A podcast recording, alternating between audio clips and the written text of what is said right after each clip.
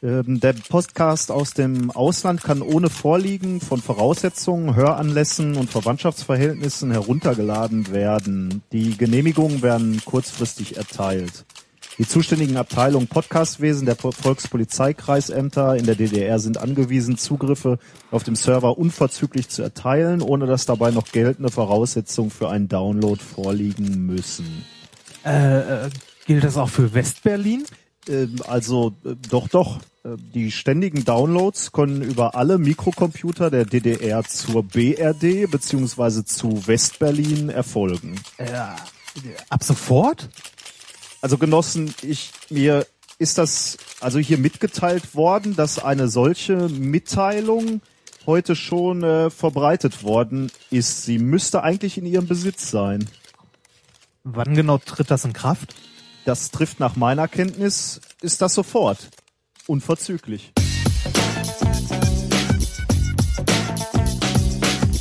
If, if you if you base medicine on, on science, you kill people. If you base the design of planes on science, they fly.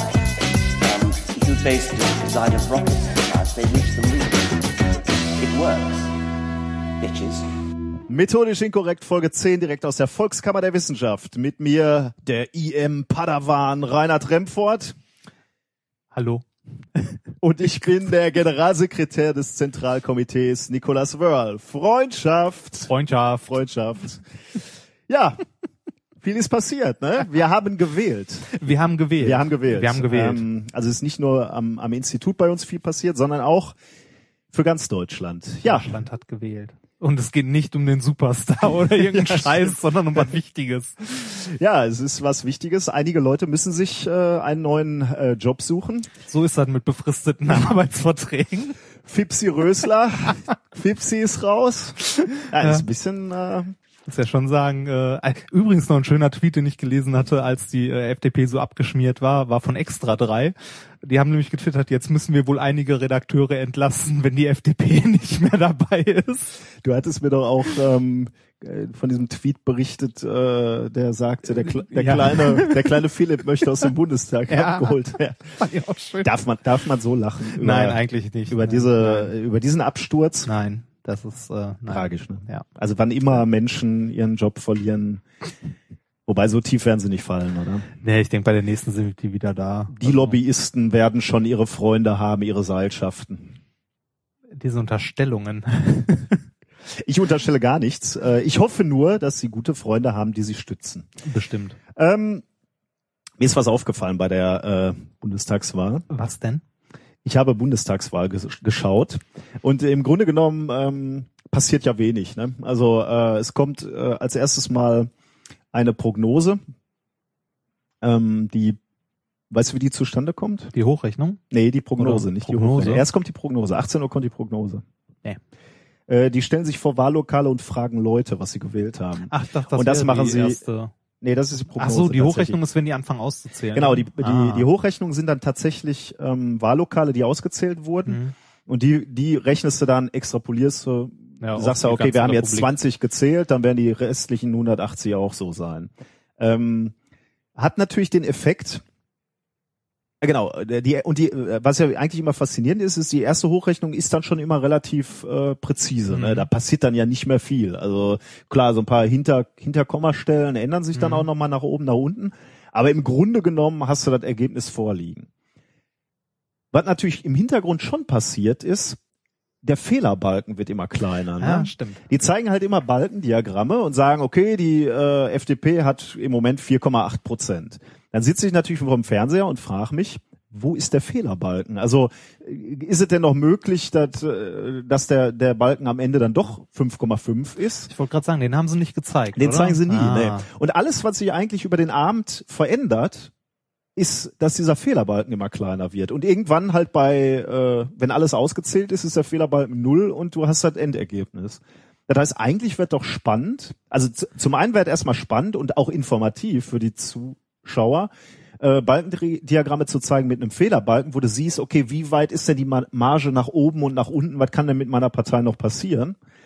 Ähm, oder abgesehen davon, dass er einen Informationsgehalt hätte, fände ich es aus didaktischen Gründen schön, Ja. wenn man Leuten erklären würde, was da gerade im Hintergrund passiert, nämlich dass diese Fehlerbalken, dass man im Moment halt 20 äh, Wahllokale ausgezählt oder Wahlkreise ausgezählt hat und äh, jetzt hochrechnet und dadurch, dass man erst 20 von, ich weiß nicht, 220 hat, äh, der Fehlerbalken halt noch relativ groß ist. Und hat man dann sagt, okay, jetzt sind wir bei 60 oder bei 100 und jetzt ist der Fehlerbalken halt deutlich kleiner geworden. Und das mit zunehmendem Vor oder mit fortschreitendem Abend die Wahrscheinlichkeit, dass sich noch was ändert, auch kleiner wird. genau, ja. Das, Ja. Ich meine, äh, haben ja äh, die Leute der AfD haben ja lange gezittert, als sie bei 4,9 hingen und irgendwann hat man dann gegen Ende des Abends gesehen, okay, 4,8, 4,7. Weißt du, äh, warum ich äh, da auch drauf kam? Äh, ich, ich weiß gar nicht, ich habe glaube ich auf ZDF äh, die, äh, die Wahlnacht verfolgt und da war, ähm, da kam ein Tweet oder da wurde ein Tweet verlesen, der fragte, ähm, es war ja wirklich spannend. Also sagen wir mal, bei Ja. der FDP irgendwann nicht mehr so, aber bei der, äh, bei den, äh, bei der AfD war es ja doch relativ lange, relativ spannend. Und der, der bat in seinem, ähm, in seinem Tweet darum, ähm, ob man nicht die noch mehr Stellen hinterm Komma zeigen könnte. 4,9 x. Ähm, und da, da in dem, in dem Zusammenhang hätte man ihm halt erklären können, da kannst du halt alles hinschreiben, weil der Fehlerbalken Ja. einfach noch viel zu groß ist. Da kannst du, ob da jetzt eine 5 steht oder eine 9, sagt nichts aus, weil der Fehlerbalken also Ja. einfach viel zu groß ist. Ich meine, äh, das ist halt der Punkt, ne? Äh, Was nützt dir die zweite Stelle nach dem Komma, wenn die erste nach dem Komma schon eine Unsicherheit von plus minus zwei oder so Genau, hat, ja. dann ist Da das brauchst du halt halt egal. nichts angeben. Ja. Äh, Du, du kannst halt nicht mal eine Tendenz dann angeben. Die einzige Tendenz, die du angeben könntest, wäre, wie, wer, wie wird dieser Fehlerbalken nach oben und unten kleiner. Diese Chance zur äh, mathematisch-naturwissenschaftlichen Aufklärung hat diese Gesellschaft wieder versäumt. Ja. Aber wir arbeiten ja jetzt Ja. dagegen. Wir versuchen ja unser Bestes. Ja, nur bis wir mal irgendwann, äh, bis wir mal die Hochrechnung äh, in der ARD oder im ZDF beeinflussen, das dauert. Wir beide, Ja. ja, wir beide werden, werden da nichts mehr reißen. Wobei, schöne Überleitung. So gehen schöne Überleitungen. Jetzt. Bin ich gespannt. ähm, wo wir gerade beim Thema Fernsehen sind. Okay. Ah. Wir, wir, ja, siehst du? So, so funktioniert das. Du willst auf, äh, du willst darauf ansprechen, dass ich meine Seele verkauft Äh? Genau, du hast, du hast deine Seele. Okay, Das Schlimme ist nicht nur, du hast nicht nur deine Seele verkauft, sondern deine und meine. Und du glaubst ja wohl, dass es relativ leicht fiel, deine auf die, Wa die Waagschale zu schmeißen. ja, das Also, ich. liebe Zuhörer, ich muss, ähm, ich muss ein Geständnis machen. Äh, wir haben eine Anfrage bekommen für ähm, aus der Presselandschaft, sagen wir mal so im weitesten Sinne. von einer ausgezeichneten deutschen Wissenssendung. Ja, jetzt mach's nicht schlecht, bevor es äh, Nee, es ist ja- ist, ist, ist es, ne? Ja, ist die, doch die wurde, ja, ausgezeichnet. wurde stimmt, ja. ausgezeichnet als beste deutsche Wissenssendung. Also ich, äh, g- ich mach's kurz. Ähm, wir haben morgen ein Fernsehteam hier und ein Fernsehteam äh, berichtet über unsere Forschung zum Thema ähm, Diamanten aus ja. der Mikrowelle. Ähm, und sie kommt von Pro7 von Galileo. Ja. ähm, ich gehe mit ein wenig, äh, also sagen wir, ich, ich, sag euch, warum ich ein bisschen mulmiges Gefühl habe, weil ich nicht weiß, also man, wenn man mit der Presse zu tun hat oder insbesondere mit dem Fernsehen, gibt man immer ein, äh, ein gewisses Maß an Kontrolle ab. Hm. Äh, das kann völlig okay sein, weil die Profis natürlich sind und, und wissen, wie, wie gute Berichte funktionieren. Das kann aber natürlich auch ähm, nicht so gut laufen. Deswegen bin ich dieses Risiko, also ich bin dieses Risiko einfach eingegangen und schau mal, was passiert. Ähm, ihr werdet also demnächst über uns einen Bericht vermutlich, wenn wir es morgen nicht völlig äh, daneben hauen, äh, auf Pro 7 sehen. Wir werden dafür natürlich noch mal ein bisschen äh, oder sagen wir mal so, wenn ich, wenn wir morgen Abend ein gutes Gefühl haben, werden wir es auf unserem äh, Twitter äh, in unserer Timeline nochmal bekannt geben. Ansonsten ähm, Werden wir uns in verheimlichen Schweigen hüllen. Ja, werden wir diesen. Ähm, ja, ich bin bin natürlich schon äh, ein bisschen gespannt, muss ich sagen. Also ähm, so oft steht man ja doch nicht vor der Kamera. Ähm, schauen wir mal, was das gibt. Ja. Ähm, dann äh, hatten wir noch eine kleine Neuigkeit, die wir vor unserem eigentlichen Programm kurz erwähnen möchten.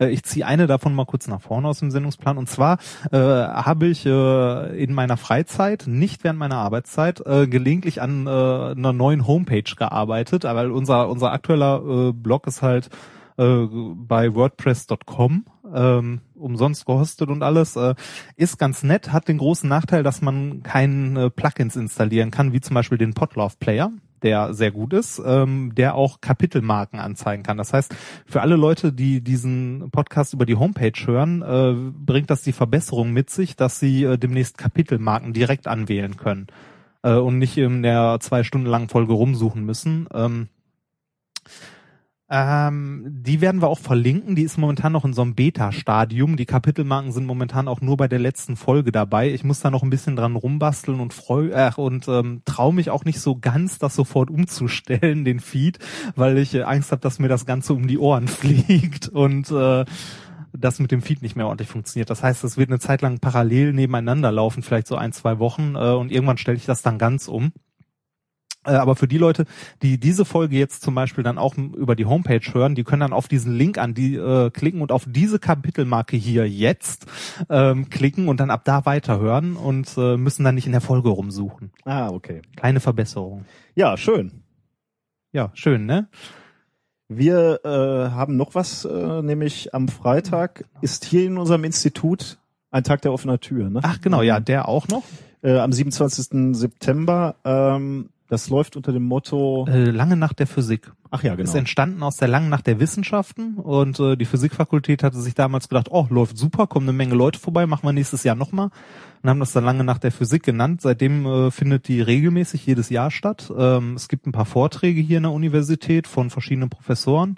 Äh, wir werden auch einen Vortrag halten um 17 Uhr äh, mit ein paar Experimenten, der allerdings eher so an das jüngere Publikum gerichtet ist. Also nicht er, sondern tatsächlich, Ja, ja. also es geht um Kinder. Ne? Wir, Genau. wir machen nur einen unserer Klassiker, warum Spider-Man. Spider-Man Physik studiert oder irgendwie. ja, ja, genau, so ein bisschen was zu Superhelden und äh, Physik und ein paar Experimente dazu. Also wer, wer mit äh, seinem oder ihrem Kind oder wer, wer im Ruhrgebiet ist und nichts Besseres zu tun hat, als sich den Freitag mit Physik zu beschäftigen äh, und ein Kind hat, kann gerne vorbeikommen. Später an dem Tag ähm, um 20 Uhr, glaube ich, ne? Ja, ich weiß, müsste ich auch noch mal einen Plan sind gucken. wir hier in unserem, äh, also auch auf dem Campus hier in Duisburg, ähm, sind wir im Netzgebäude. Ähm, das wird, da, da, dafür wird es auch Schilder geben. Ähm, da halten wir einen Science Slam. Ne? Ja, wir machen unsere Science unsere Science. Slams ähm, zeigen wir da. Ähm, also aber jetzt mal ganz abgesehen davon, dass wir hier auch ein bisschen Rahmenprogramm machen, äh, der Tag an sich ist spannend. Also ähm, wenn, wenn ihr in der Nähe von Duisburg seid und da Interesse dran habt am Tag der offenen Tür, wo man mal in die Universität äh, reinschauen könnt, wir haben auch unsere Labors offen, ähm, da könnt ihr ähm, reinschauen. Ähm, wir werden auch mehr, also Leute äh, rumführen. Genau. Also wer da sein sollte, Kommt vorbei. kommt vorbei. Und wenn ihr Lust habt, dann sagt uns vorher noch Bescheid, dann Ja. äh, nehmen wir euch noch persönlich, äh, empfangen Empfang. wir euch noch, äh, Dann müssen wir Bier kaufen. ich verspreche hier nichts, was wir nicht halten können. ja. Ja, Okay. Ähm, ja, und noch einen letzten haben wir, ne? Äh, und zwar den, den erzähle ich noch, äh, es hat sich doch noch leider relativ spontan ergeben. und die, die, der geneigte Hörer kann mir glauben, ich weiß es noch nicht viel länger als ihr. ja.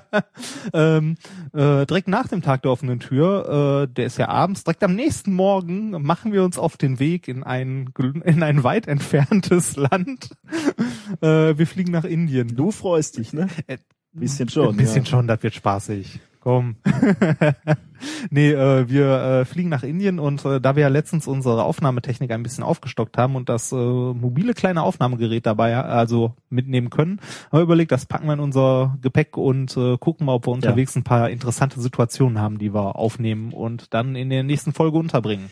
Lass mich bitte noch erwähnen, dass wir nicht aus Jux und Dollerei nach Indien Richtig. fahren, sondern äh, fliegen, sondern wir haben äh, ein gemeinsames Projekt mit jemandem aus Indien. Ich denke, in der Indien-Special-Folge werden wir dann auch ein bisschen was dazu erzählen, Ja, was wir da natürlich. gemacht haben, warum wir da sind, äh, ob ich das persönlich sinnvoll finde. Das ist ja kein Urlaub.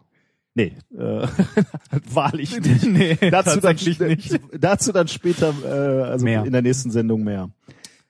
So, Ja, jetzt haben wir lange geredet. richtig. Eine Kön- sehr lange Einleitung. Ich hoffe, man verzeiht uns. Können wir anfangen? Wir können anfangen, ja? Was hältst du davon? Können wir anfangen. Themen der heutigen Sendung. Genau, warte Schieß mal, mal, ich, los. Ja, ich muss kurz eine Kapitelmarke setzen hier, Oh, ja. analog. So, ähm, Was hast du mir heute mitgebracht? ich habe etwas, ich habe dir das eigentlich kaum mitgebracht. Du kannst froh sein, dass du zuhören darfst. Ja. Eigentlich habe ich es den, den, den Ja. äh, lieben Zuhörern mitgebracht. Mein erstes Thema heißt Voyager has left the building. In Anlehnung an äh, Elvis, Elvis, has ja. left the building. Äh, ja, da kann man kaum drum rum. Äh, ich habe mir auch keine Mühe gegeben, das Thema irgendwie zu äh, Irgendwie zu kaschieren verpacken, und ja, zu verpacken. Äh, wir müssen drüber reden, ob, was und wie Voyager Und nicht die Star Trek Voyager, sondern die andere, über die wir schon mal geredet haben. Genau, die Das echt. Ding mit den goldenen Platten da. die wo echt ist. Die, die in äh, wie viel 250 Jahren den Spock trifft oder was, wann spielt ich? ich weiß nicht. Alle Trekkies, die jetzt zuhören, sorry, Ja. ich äh, bin mir nicht mehr ganz so sicher, wann äh, in welchem Jahr äh, die Enterprise die Voyager trifft äh, in Star Trek 1, aber Hm.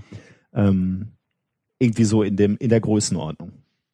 Du hast aber sicherlich auch ein Thema dabei, oder? Äh, ja, mein erstes Thema, das ich äh, mitgebracht habe, ist die lebende Batterie. Ich wäre schon mal froh, wenn wir Batterien hätten, die sich nicht entladen. Ich, mein- ich, Äh, mein- meine so in Anlehnung an Matrix. War ja auch. ne, die haben ja auch. Äh, ja, ich erinnere mich. Ja, aber das, 100 Watt das, jedes- ist, ist Körper. immer die Frage, wen man ausnutzt. Ne? Wo ist es noch gesellschaftlich akzeptiert und wo nicht mehr? Ich bin gespannt, ja. Ähm, mein zweites äh, Thema, äh, Ja, und ich weiß nicht, vielleicht äh, der eine oder andere wird es schon gesehen haben, weil ich habe es, glaube ich, am Samstag get ge- getweetet. Ähm, ich äh, hab, bin, äh, ich hab, bin äh, an der Bildzeitung vorbeigelaufen beim Einkaufen Natürlich, natürlich. und da konnte ich kaum äh, darüber hinwegsehen, dass die Headline war.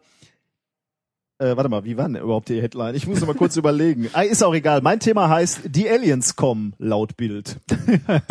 Bin ja mal gespannt. Ich rede gleich über die Headline. Das Wobei den, den Artikel habe ich gelesen. Aber echt? Ja. Tatsächlich? Ja, ja das kannst du gleich noch. Das habe ich nicht geschafft. Ich hab, äh, bin über die Titelseite nicht hinausgekommen.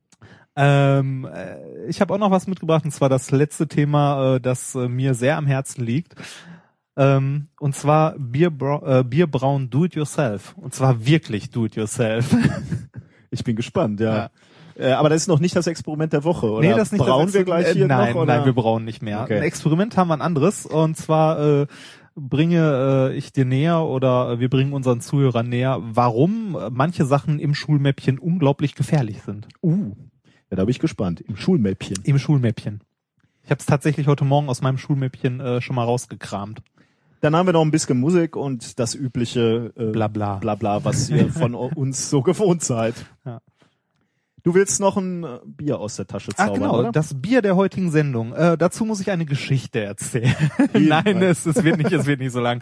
Äh, wir haben ja eine neue Doktorandin bei uns, die Tatjana, und die Tatjana hatte äh, am Samstag Geburtstag und hat uns am Samstag äh, in den Finkenkrug eingeladen, der hier um die Ecke äh, ist. Von der Uni haben wir den schon mal erwähnt, den Finkenkrug. Wir Ich werden, wir werden nicht gesponsert vom Finkenkrug, aber vielleicht könnte sich das ändern. Nein, ähm, der Finkenkrug ist eine Kneipe hier in Duisburg, ähm, die 222 verschiedene Biersorten hatte. Und äh, als äh, wir dann da waren, äh, du konntest ja leider am Samstag nicht, habe ich gedacht, ähm, nehme ich mal von meinen restlichen fünf Euro, die ich noch im Portemonnaie hab, äh, ähm, und bringe dir ein Bier mit, etwas exotischeres. Ich hatte über ein indisches Bier nachgedacht, um dir indirekt zu sagen, dass du am Samstag nach Indien fliegst. Aber dafür hat mein Geld nicht mehr gereicht. Deshalb habe ich was anderes mitgebracht und zwar äh, auch ein Bier mit Geschichte. Es wird gerne auf einem Radweg getrunken. Es ist ein Radler. Also nein, jetzt nicht dieses schlechte Wortspiel, sondern tatsächlich. Ähm, und zwar äh, auf einem bestimmten Radweg durch den Spreewald. Bei Spreewald denke ich an Gurken. Da bist du gar nicht mal so weit weg. Es ist ein Gurkenradler. Das, dieses Bier ist aus Gurken gemacht? Äh, nee, das ist ein Gurkenradler zur Hälfte aus Bier. Warte mal, was steht denn hier? Ähm, Gurkenradler, immer der Gurke nach. ähm, der Spreewalder Gurkenradweg. Also genau, das geht um den Spreewalder Gurkenradweg. Da ist das nämlich quasi das, äh, das Bier zu.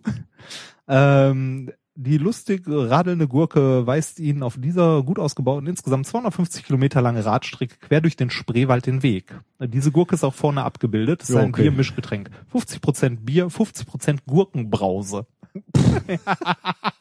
ich bin sehr gespannt. Du, du bist in einem Laden, wo es her herrlichste Biere gibt und du bringst mir für 2,50 Euro das Gurkenradler mit? Ja, denk mal drüber nach. Könnte an meinem Gehalt liegen. Nee, das, mein, der- das, sagt damals. Mir, das sagt mir alles nichts. Naja. Okay, öffnen wir das Gut, Ganze sag mal. mal, es, es passt ja wenigstens, ja, mach schon mal offen. Es, es passt ja thematisch zumindest zu unserem Intro heute, ne? So ein bisschen. Gurkenradler? Osten. Ach so, Osten, ja, richtig. Weil Tag der deutschen Einheit ist ja bald und so. Genau, Ne? wegen Bundestagswahl und äh, Tag der offenen äh, Einheit. Nee, Ich- offene. Das hat übrigens 2,4 Prozent. Das heißt, äh, Äh, von daher ähm, dachte ich, äh, ja, passt ganz gut. Ja. So, jetzt, ähm, Prost. also es, es riecht, Riecht nach, nach Gurke. Bier. Es riecht nach Gurke bei mir. Und nach Bier. Hm. Hm, interessant. Besser als erwartet. Muss Ui. Ich sagen. Ich finde, das ist echt okay. Okay, so viel Dieser, zum Bier. dieser Mensch bringt mir Radlerbier mit, Mit mit Gurkenlimo. Ja. Er hätte dich schlimmer treffen können. Ich hätte Rauchbier kaufen können. Äh, Wer solche Mitarbeiter hat. Braucht keine Feinde mehr. Genau. Werbung. Es gibt ja durchaus Momente, wo man sich wünscht, man hätte die richtige Versicherung. Wenn man zum Beispiel krank ist oder so. So wie ich gerade. Äh, es gibt aber auch alle möglichen anderen Situationen, wo man sich denkt so, boah, hätte ich mir mal Gedanken um Versicherungen gemacht. Und genau hier kommt Clark ins Spiel. Mit Clark könnt ihr dabei sogar noch sparen. Als dein Versicherungsmakler überprüft Clark regelmäßig, ob du alle Versicherungen hast, die du brauchst und zeigt dir, wo du Geld sparen kannst oder wo du noch mehr Leistung rausholen kannst. Damit Clark als dein Versicherungsmakler auftreten kann, das heißt zum Beispiel Verträge für dich kündigen und neue abschließen, erteilst du Clark bei der Registrierung ein Maklermandat. Das heißt aber gleichzeitig, dass dieses Mandat von deinem, deiner alten Maklerin an Clark übergeht. Das ist nichts, was sich Clark ausgedacht hat, sondern ganz normale Praxis in der Versicherungsbranche. Du kannst deine Vollmacht zum Maklermandat aber natürlich jederzeit kostenfrei widerrufen. Außerdem hast du mit der Clark-App alle deine Versicherungen im Überblick und kannst sie von überall aus digital managen. Und wenn du mal auf der Suche nach einer neuen Versicherung bist, durchforstet Clark mit Hilfe modernster Technologien tausende Tarife, um genau den zu finden, der am besten zu dir und deinem Lifestyle passt. Und wenn wir schon beim Thema Sparen sind, die Jungs und Mädels von Clark lassen auch noch einen 30 Euro Shopping-Gutschein springen. Alles, was du dafür tun musst, ist dir die Clark-App runterladen, zwei deiner bestehenden Versicherungen hochladen und mit dem Code methodisch34 alles groß geschrieben, methodisch 34, bekommst du einen 30 Euro Shopping-Gutschein für Brands wie Ikea, Zalando oder Apple. Die Teilnahmebedingungen und alle weiteren Infos findet ihr wie immer in den Shownotes. Werbung Ende. Ich fange mit der Wissenschaft an. Nächstes Mal gibt's wieder ordentlich Bier. Nur die Obwohl sie- Wissenschaft kann mir jetzt äh, Trost verschaffen. Dann äh, schieß mal los. Voyager has left the building ist mein erstes Thema und äh, wie wir gerade schon erkannt haben, ähm, geht's um die Raumsonde Voyager, die du ja äh, netterweise äh, in einer der letzten Sendungen schon mal vorgestellt Genau, hast. Voyager 1, äh, bei den Fun Facts äh, Genau, zum ja. Thema Weltraum. Das Voyager, um welche geht's denn? Voyager 1 oder 2? Es geht um Voyager 1 natürlich, um die, die am weitesten weg ist. ja, und, Und die, um mit dem- das Ja, Fun Fact nochmal aufzugreifen, die später gestartet ist als als Voyager Voyager 2. Ähm, ja, nämlich äh, am 5. September 1977. Also schon ein bisschen unterwegs. ein bisschen her, ja. Ich muss sagen, dieser Voyager 1 und 2, äh, mit denen habe ich, oder den, äh, dem bin ich als, als, Jugend, als junger Nerd äh, sehr verbunden gewesen, weil die, eins, eins der ersten Missionsziele äh, beider Sonden war ja an Jupiter und äh, Saturn vorbei zu fliegen, beziehungsweise an allen ferneren ähm, ähm, Gasplaneten. Ähm, und die, die haben einfach unglaublich faszinierende äh, Bilder von, von Jupiter und Saturn äh, geschickt. Was ich ja immer ein bisschen schade finde, wenn man sich jetzt überlegt, das Ding ballert da seit äh, wie vielen Jahren? Dr- 30, Seit 77. 40? Ja, okay, äh, grob 30 Jahre da Ja, durch die ja, Gegend, ja. über 30 Jahre durch die Gegend. Äh, und man wünscht sich ja schon, dass man das Ding mal zurückholt und da jetzt so ein iPhone dranhängt, ne? weil die Kamera, Upgrade, ja. ja. genau, ein kleines Upgrade. Ja, das ist natürlich, äh, die Technik geht natürlich langsam, äh, ja. Also- also, was man, was man für Bilder hätte, wenn man da eine State-of-the-art Kamera dran hämmern würde. Und ich, ich meine, die Bilder sind natürlich eine Sache, ne? Aber Ja, die, aber auch die- Wissenschaftler ja, ja, hätten natürlich gerne andere Instrumente da Ja. dran. Oder mal eine neue Batterie. Ja. Ja, dazu kommen wir nämlich gleich, denn die Batterie äh, hält auch nicht mehr ewig. Ah. Aber jedenfalls, also 1980 kam, kamen die äh, Sonnen, glaube ich, oder um 1980 am, am Jupiter und Saturn vorbei und ähm, die Bilder waren wirklich faszinierend. Ich äh, äh, ich verlinke die äh, nochmal so, so eine Seite, wo, wo nochmal so die schönsten Bilder drauf sind, weil also das hat mich wirklich fasziniert als äh, junger Nerd. äh, der sonst nichts vom Leben hatte. ähm, Damals in deinem Kämmerchen. ich, ähm, ich muss zugeben, dieses Thema, dass Voyager die, äh, das Sonnensystem verlassen hat, äh, liegt schon einige Wochen und Monate eigentlich in der Luft, äh, um genau zu sein, seit wir angefangen haben, diese Sendung zu machen. Ähm, kam immer mal wieder die, ähm, die Nachricht, dass Voyager das Sonnensystem verlassen hat. Äh, da, darüber wurde dann aber wieder spekuliert, wie, wie die Ergebnisse zu deuten sind äh, auf, auf sagen, dessen kann man das Basis überhaupt sagen, dass der hat wir kommen wir gleich zu, ja. Und dann waren die, waren die Wissenschaftler immer eher so ein bisschen zurückhaltend und haben das eigentlich eher wieder zurückgenommen oder, oder erstmal nochmal in Frage gestellt. Und genauso habe ich halt immer diese Nachricht wieder zurückgehalten und zurückgenommen. Ähm, jetzt hat es sich aber ergeben, dass äh, die NASA an die Presse getreten ist, unter anderem auf Basis eines Science-Artikels äh, der University of Iowa, ähm, die also in, in diesem Artikel, in diesem Science-Artikel ähm, wird berichtet oder, oder ähm, gezeigt, dass Voyager tatsächlich bereits im August 2012, also schon ja über ein Jahr her, das Sonnensystem verlassen hat. Hm. Äh, und weil die, weil die Daten nun wohl endgültig äh, ähm, belastbar erscheinen, ähm, ist dann auch der John Grunsfeld, ähm, so NASA-Typ, also um, um jetzt nicht despektierlich zu klingen, er ist der Chef des äh, Wissenschaftsdirektorats bei der NASA, ist vor die Presse äh, getreten ähm, und hat den Satz gesagt, die Voyager ist kühn in Regionen vorgestoßen, die keine Sonde zuvor erreicht hat. Also in, in Anlehnung als Ja. an, äh, an den berühmten Star Trek. Boldly großartig. go where no man has gone before. Ähm, ja, müssen wir uns natürlich angucken, was ist da wirklich passiert oder vielleicht auch in in, in wie wie wie ste stellt sich da dar, warum warum waren vorher so widersprüchliche Ergebnisse? Also ähm, Wie, wie definiert man überhaupt jetzt erstmal Ende unseres Sonnensystems? ja genau, das ist das ist das ist das ist eigentlich fast äh, die, Wenn, wenn man am letzten ehemaligen Planeten vorbeifliegt oder? Dazu komme ich ganz am Ende, äh, weil ähm, da kann man nämlich unterschiedlicher Meinung zu sein oder äh, das, das ist nicht so ganz einfach. Äh, lass uns erstmal gucken, was die Wissenschaftler jetzt gefunden sagen, wir haben. machen doch hier Wissenschaft, das ist doch nichts mit, Mit Deutung, ja, Ja. doch. mit Glauben und so. Also lass uns mal, Ja. wir, wir sprechen mal durch, äh, was wir da jetzt gefunden haben. Also ähm, wenn wir wenn wir im Sonnensystem uns befinden, also irgendwo, sagen wir mal, da, wo die Planeten auch noch sind, also dicke drin quasi im, im Sonnensystem, dann äh, hast du, ein- äh, bist du einem Phänomen ausgesetzt, was wir den Sonnenwind nennen. Das, Ja. äh, da haben wir, glaube ich, auch schon mal drüber gesprochen. Das sind Genau. im Wesentlichen geladene Teilchen, die aus der aus der Sonne rausgeschossen werden ähm, und äh, dann mit recht hoher äh, Geschwindigkeit in Richtung ja nach außen au, äh, nach außen so zu den Grenzen des Sonnensystems ähm, geschossen werden. Und zwar mit en- enormer Geschwindigkeit, äh, zum Teil zehn Prozent der Lichtgeschwindigkeit, eine Million Kilometer pro Stunde. Das Das nennen wir den. Sonnenwind. Und den, also diese geladenen Teilchen, die gegen jeden Körper im Sonnensystem prasseln, die kannst du natürlich messen. Ja. Äh, jetzt waren Wissenschaftler davon ausgegangen, dass du, ähm, dass dieser Sonnenwind irgendwann in den fernen Grenzen unseres Sonnensystems äh, auf den interstellaren Wind treffen muss. Das ist äh, oder das ja ja kann man sagen, das interstellare Medium eben die der Wind, der von fernen Sonnen kommt Ja. oder der der da eben in, in unserer Galaxie rumschwirrt quasi.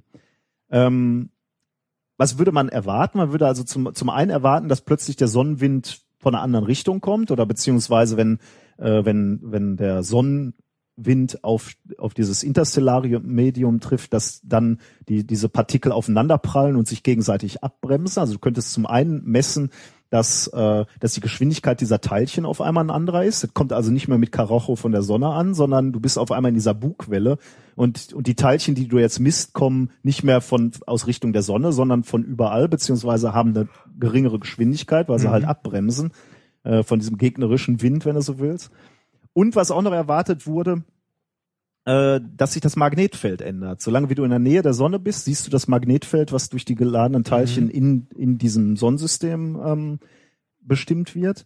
Wenn du außerhalb des Sonnensystems bist, bist du dem Magnetfeld ausgesetzt, was sich über das Sonnen, äh, über die äh, über die Milchstraße quasi spannt.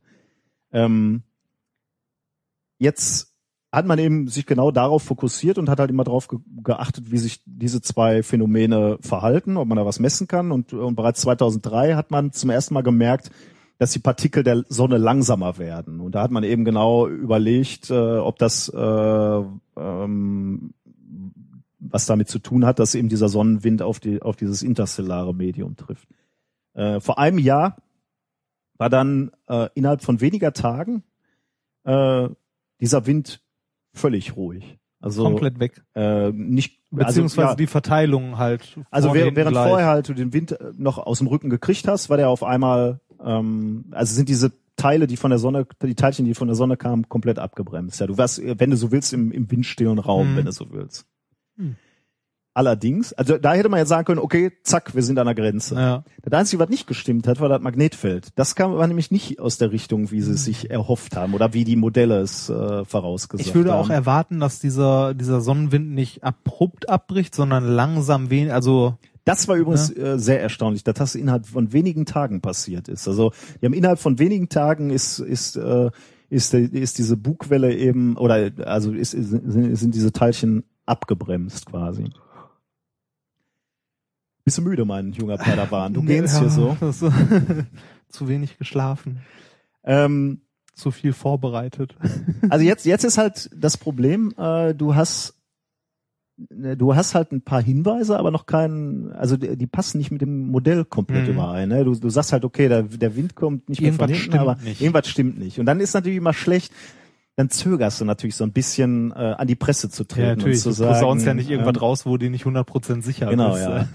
Zumindest was nicht im Einklang mit den gängigen Modellen ist. Ne? Ja. Du musst du dir halt überlegen, baust du die Modelle erstmal noch mal ein bisschen um und sagst, vielleicht ist das Magnetfeld draußen außerhalb des Sonnensystems ja ganz anders, aber dann müsstest du dir natürlich wieder überlegen, warum sollte das so sein, weil das haben sie sich ja nicht einfach so ausgedacht, sondern die hatten ja einen guten Grund. Ähm, deswegen waren sie immer zögerlich und deswegen haben sie immer diese Meldung wieder zurückgenommen und waren halt äh, sich nicht sicher. Jetzt ist aber eben dieser Science-Artikel rausgekommen, den, den wir auch verlinken. Und ähm, jetzt glaubt man zu wissen, dass man wirklich zumindest an dieser Bugwelle angekommen ist, wo, wo man aus dem Sonnenwind rausgeht und in dieses interstellare Medium kommt. Also was ist die neue Erkenntnis? Genau. Eigentlich mal wieder so ein bisschen Zufall, kann man sagen, oder, oder Glück gehabt, kann man fast sagen. Im April rauschte nämlich ein äh, koronaler Massenauswurf. Das Wort wird dir gefallen, ne? Koronaler Massenauswurf. Also im, im Grunde genommen, klingt, klingt so ähm, ein bisschen nach die Sonne musste kotzen. ja, im Deutschen klingt es wirklich etwas komisch. Ne?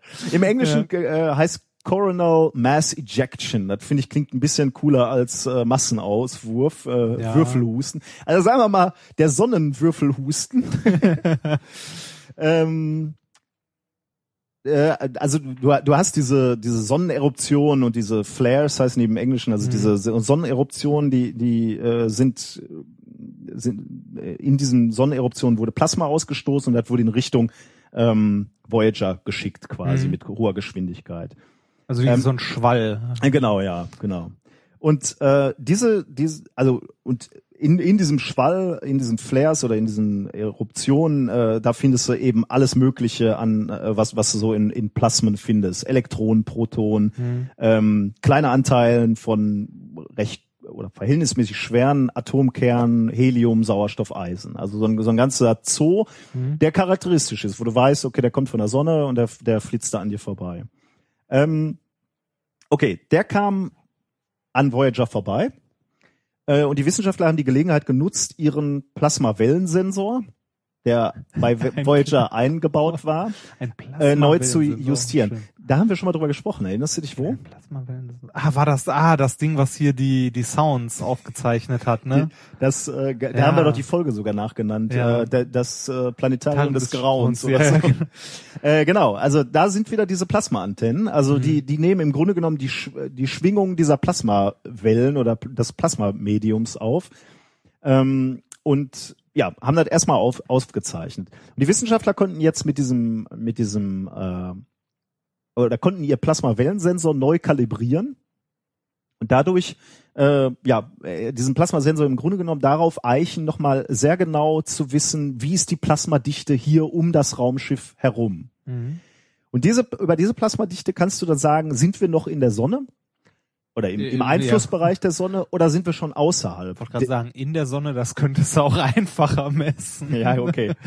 Ähm, denn ähm, was man erwarten würde, ist, ähm, dass die, jetzt muss ich ganz kurz gucken, damit ich nichts Falsches sage, das interstellare Plasma ist nämlich deutlich kälter, aber viel dichter als das Ah. äh, um die Sonne. Also es gibt, und das, das sagte dieses Modell, solange du noch nah an der Sonne bist, ist es, ist das Plasma verhältnismäßig warm, aber nicht sehr dicht. Und sobald du den Einflussbereich der Sonne verlassen hast, wird eben dieses Plasma kälter und dichter.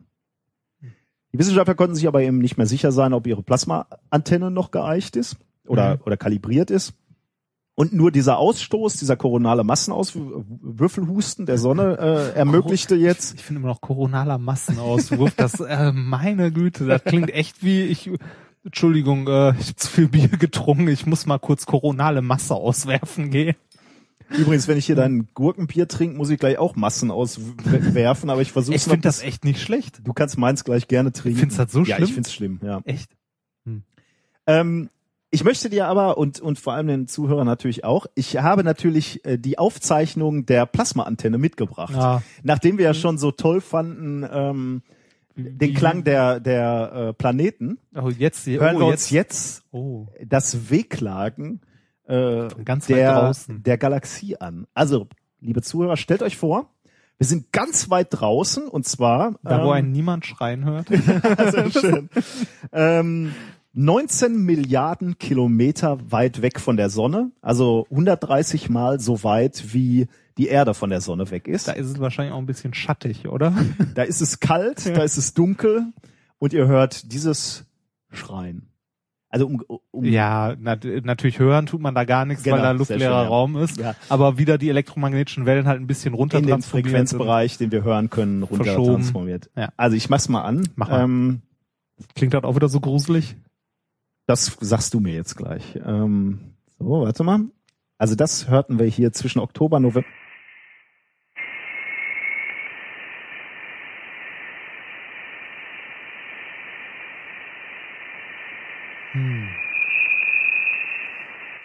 Das Entscheidende sind tatsächlich diese Höhentöne, du, die du hörst. Das sind, äh, Das klingt auch unglaublich schlimm mal wieder. das kommt jetzt nochmal, äh, wir hören uns das nochmal an. Und achte mal auf die Tonhöhe, jetzt.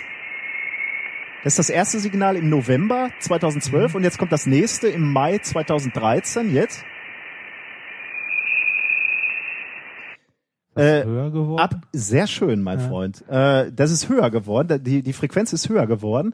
Und genau anhand ähm, des höher werdenden, äh, der, höher werdenden Frequenz kann man, oder an der, äh, oder anders gesagt, an der Frequenz kann man die Dichte des Plasmas ausrechnen. Ah. Ähm, und dadurch, dass sie jetzt gemerkt haben, okay, zwischen November und ähm, Mai ist die Dichte höher geworden, da haben sie eine Gerade durchgelegt und haben gesagt, okay, wann war denn die Dichte so dicht, wie wir es erwarten würden, äh, wenn wir ähm, das Sonnensystem verlassen? Und dann haben sie zurückgerechnet und haben gesagt, okay, dann müssen wir im August 2012 das Sonnensystem verlassen haben. Ja. Und dieses Wehklagen hat uns dabei geholfen. Möchtest du da draußen sitzen und dieses, na gut, man hört's ja nicht, aber äh, ja.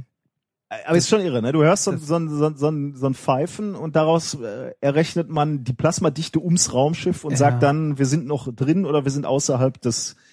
Das habe ich ja schon mal in einer anderen. Folge erwähnt. Ich finde das immer irre, äh, was man, ach genau hier, Umlaufgeschwindigkeit vom Planeten anhand des Flackerns irgendeines Mhm. Sterns oder so. Ja. Ich finde das immer faszinierend, was man aus so kleinen Scheiß berechnen kann. Also was für große Sachen man Ja. daraus ableiten kann.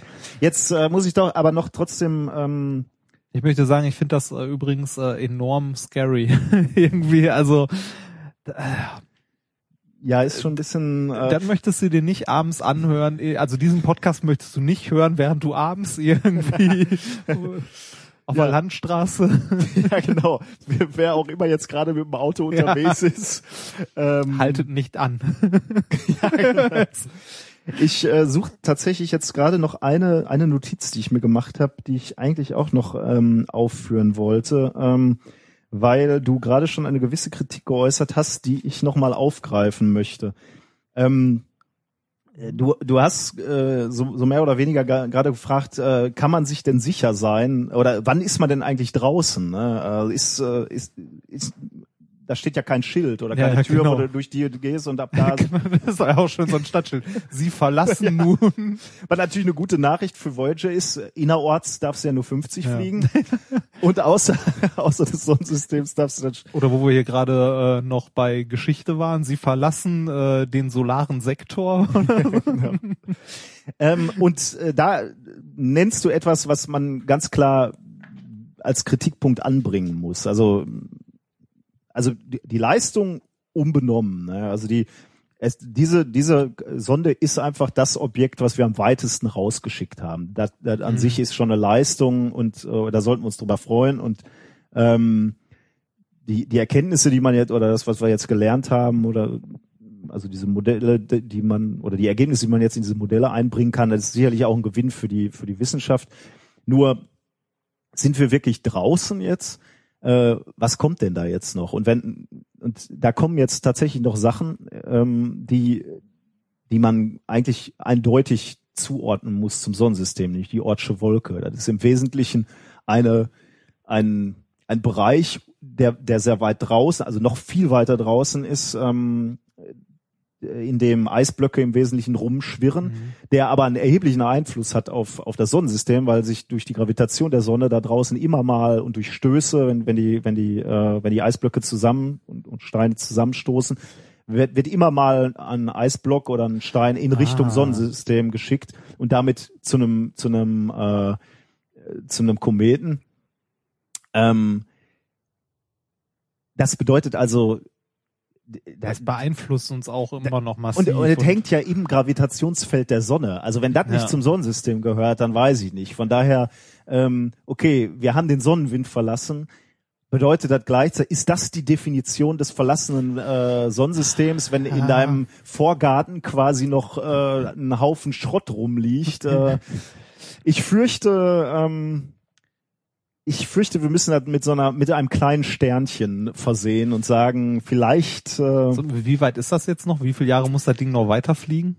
ähm, das äh, die Ortsche Wol äh, wahrscheinlich äh, Kannst du da mal eben äh, kurz äh, Wie weit die weg wie ist? Wie weit die weg ist, weil ich ich dachte, ich hätte mir das hier notiert, aber ich find's einfach nicht. Ähm, das ist nämlich noch sehr sehr weit ähm, im Vergleich zu dem, was wir bis jetzt erreicht haben. Ortsche Wolke. Was sagt denn Wikipedia dazu? Ähm, äh, boah. Das, Findest äh, das so du- schnell? ja so schnell ist äh, Ich ähm, ja, zu einem Sonnensystem Schallförmigen Abstand zur Sonne von bis zu 100.000 astronomischen Einheiten. ah 100.000 äh, eine astronomische Einheit ist der Abstand Erde zur Sonne. Äh, wir sind jetzt bei 130. Äh, Astronomischen Einheiten? ja, Oh ja, da fliegt noch ein bisschen. Ne? also von daher ist es ähm, Ja. Wir, in dem Zusammenhang, da hatten wir uns in der letzten Woche drüber unterhalten. Da gab es ein, gab's ein Bild, also auch mit, mit Voyager hat, hat das Sonnensystem verlassen. Da wurde Distanz äh, auf einem Bild gezeigt von der Sonne bis zum nächsten Stern, ähm, denn, äh, auf, auf den die Voyager zufliegt. Der nächste Stern liegt im Sternbild Kleiner Bär und ist 38.000 Jahre, wenn Voyager jetzt so weiterfliegt, Mhm. ähm, 38.000 Jahre entfernt. Also rechtzeitig dazu, wenn die Affen hier die Weltherrschaft übernommen haben. Und du erinnerst dich an das Bild, worüber wir gesprochen haben. Äh, das war ein Ja, Bild, wo äh, die Sonne links war, die, der, der Zielstern rechts Mhm. und Voyager war genau dazwischen. In der Mitte. In der Mitte. Genau. Äh, und dann mit der Aussage, wir haben das Sonnensystem verlassen. Ja. Das Problem an dem Bild war, äh, die X-Achse, also die Entfernung zwischen den beiden äh, Sternen, war logarithmisch dargestellt. Ja. Das heißt also, alles links war sehr, waren sehr kleine Schritte und nach rechts wurden die Schritte halt immer größer. Ja. Das finde ich schon fast ein bisschen fahrlässig. Das ist ein bisschen Lügen mit Statistik oder Ja, Lü- ja. Lügen mit Mathematik, weil ähm, beim unbedarften Betrachter äh, legt, legt einfach dieses Bild nahe, dass wir die Hälfte zu diesem äh, Zielstern. Ich muss sagen, würde man das nicht logarithmisch auftragen, würde es wahrscheinlich so aussehen, dass man links die Erde hat, rechts die Sonne und Voyager ist links über der Erde. Genau, wir hätten halt die Erde noch nicht verlassen. Deswegen, Ja. ich kann natürlich verstehen, dass so, ein- so ein, äh, so ein Bild scheiße aussieht, kurz gesagt. dass so ein Designer oder, oder Redakteur sich dann denkt, okay, das muss man irgendwie anders auftragen. Kriegen wir das nicht irgendwie in die Mitte? Ja, ja. Ähm, du siehst also verlassen, ja, wenn du das Plasma berücksichtigst, äh, verlassen, nein, wenn du ähm, wenn du siehst, was da noch so alles um die Sonne rumfliegt. Ähm, ich hatte eigentlich noch, jetzt haben wir das Thema schon lange gemacht, aber da sind noch, äh, da sind noch zwei Sachen, die ich dir noch. Ich mache ähm, meins einfach kürzer. das weiß ich nicht, ob wir das machen sollten, aber ähm, äh, ich zwei Sachen müssen wir noch erwähnen. Du, du weißt, dass an dieser äh, an dieser Sonde Voyager haben wir ja eine Kupferschallplatte, die vergoldet ist, dran Ja. gehängt. Ne? Ich dachte früher mal, die wäre ganz aus Gold. hätte man hätte man auch. hätte man schon mal investieren können, oder? Also Ähm, ja, es ist eine Schallplatte mit einem mit einem ähm, mit einer Gebrauchsanweisung, wie man einen Schallplattenspieler baut. Ähm, Mhm. Und der Titel der Schallplatte ist Laute der Erde. laute der. Oh, Laute hast du da. Soundbeispiele? Da habe ich ein bisschen was dabei, ja. Schön. Ähm, Da ist auch hier äh, Beethoven und so bei, ne? Da ist Musik drauf, genau. Äh, Bach, Beethoven, Mozart, Chuck Berry. Oh nein, ernst. Die packen Beethoven und Chuck Berry auf eine. Die, wollten, die wollten das ganze Programm zeigen. Allerdings auch, ähm, also nicht, Kein Wunder, dass sich niemand gemeldet hat. Allerdings nicht nur, ich zeige dir doch was, warum sich keiner gemeldet hat. Es sind nicht, ist nicht nur Geräusche äh, oder nicht nur ähm, nicht nur Musik drauf, sondern Bilder auch drauf Geräusche. und so. Bilder ne? sind da auch drauf. Die habe ich jetzt nicht hier, aber auch Geräusche, zum Beispiel das hier. Ja. Pass auf.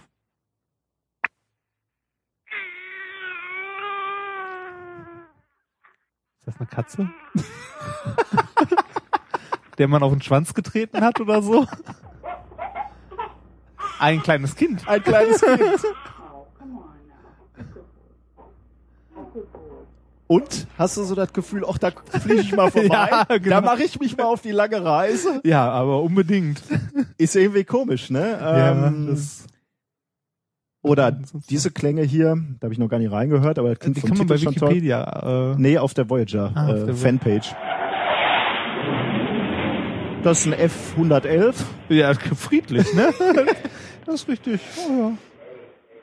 Ähm, also mit anderen Worten, da sind auch Geräusche drauf. Äh, keine Ahnung, was, äh, was man daraus dann so macht, ähm, ob, äh, äh, ob, ob man sich da eingeladen fühlt. Und äh, auch noch Grüße der Menschen äh, in, in- unterschiedlichen Sprachen. ja. Zum Beispiel das hier.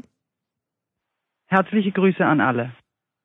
Das ist die äh, gute Frau Renate Born, eine Germanistin. Äh, die hat Mhm. herzliche Grüße an all- alle rausgesendet. Ähm, äh, das ist, äh, ist, ist ganz lustig, ähm, finde ich, weil ähm, hier sind sehr, also in, in vielen unterschiedlichen Sprachen ähm, die, die Grüße drauf. Und du siehst ein bisschen an der Art und Weise, wie die, oder wer, ähm, wer gesprochen hat, äh, wie die, also du siehst so ein bisschen die Kultur, zum Beispiel hier die, ich weiß ehrlich gesagt nicht, was Amoy ist, äh, also irgendein Min-Dialekt wohl, äh, sagt, Friends of Space, how are you? Have you eaten yet? Come visit us if you have time. also Oh, dieses schön. Have you eaten yet finde ich ganz nett, weil das ist ein typischer Gruß in, in, äh, in China auch. Echt? Die, die, der erste Gruß ist halt immer, äh, hast du schon gegessen? Finde ich irgendwie äh, schön, ja muss ich cool. sagen. Auch mit dem Sinn, dass wenn du sagst, nee, habe ich nicht, Ich dass man denke- dir was zu essen anbietet? Ich denke, dass oder? das mal äh, der der Grund war, ja. Ähm, äh, da kommt's, da kommt's, glaube ich, her. Ähm, die Indonesier sagen Good night, ladies and gentlemen, goodbye and see you next time. Dann sagt äh, doch irgendeiner Good Night, Good Fight oder so. nee, äh, Good fight sagen äh, sagt eigentlich keiner. Was sagen ähm, denn die Amis? Ähm, ich weiß gar nicht, ob die Amerikaner hier drauf sind. Ja, Ich hallo, find, die Schweden finde ich lustig. Die sagen Greetings from a computer programmer in the little university town of Ithaca on the planet Earth. Schön. Ähm, ja, solche Dinge halt. Also unterschiedliche Grüße kann man sich auch mal anhören. Ähm, Verlinkst du auch, ne? verlinke ich auch, Verlinken ja. Ähm, ich muss ja sagen, Also äh, die, diese Schallplatte ist übrigens, da- das ist jetzt der letzte Punkt und dann höre ich mit Voyager auf, ähm, äh, ist nicht ganz kritiklos äh, geblieben. Ähm, zum, zum einen, und das finde ich ein bisschen kleinlich, muss ich sagen, aber du kannst mir sagen, was, was du davon hältst. Zum Beispiel der Biologe Heinrich Karl Erben äh, hat kritisiert, dass diese, diese Schallplatte und die, die Geräusche, die da drauf sind und die Musik ein verzerrtes Bild der Menschheit äh, darstellt, ähm, weil es nur gute und sympathische äh, Züge von uns Wie, zeigt. wie so ein F-16, ne? Äh, und damit, also wenn du das durchdenkst, die erste Nachricht, die wir an unsere Brüder im All senden, äh, damit eine Lüge ist. Äh, er hätte halt sich erwartet, äh, auch ein paar Bilder von hungernden Kindern, Geräusche von sterbenden Walen, Kriege. Ja, warum nicht?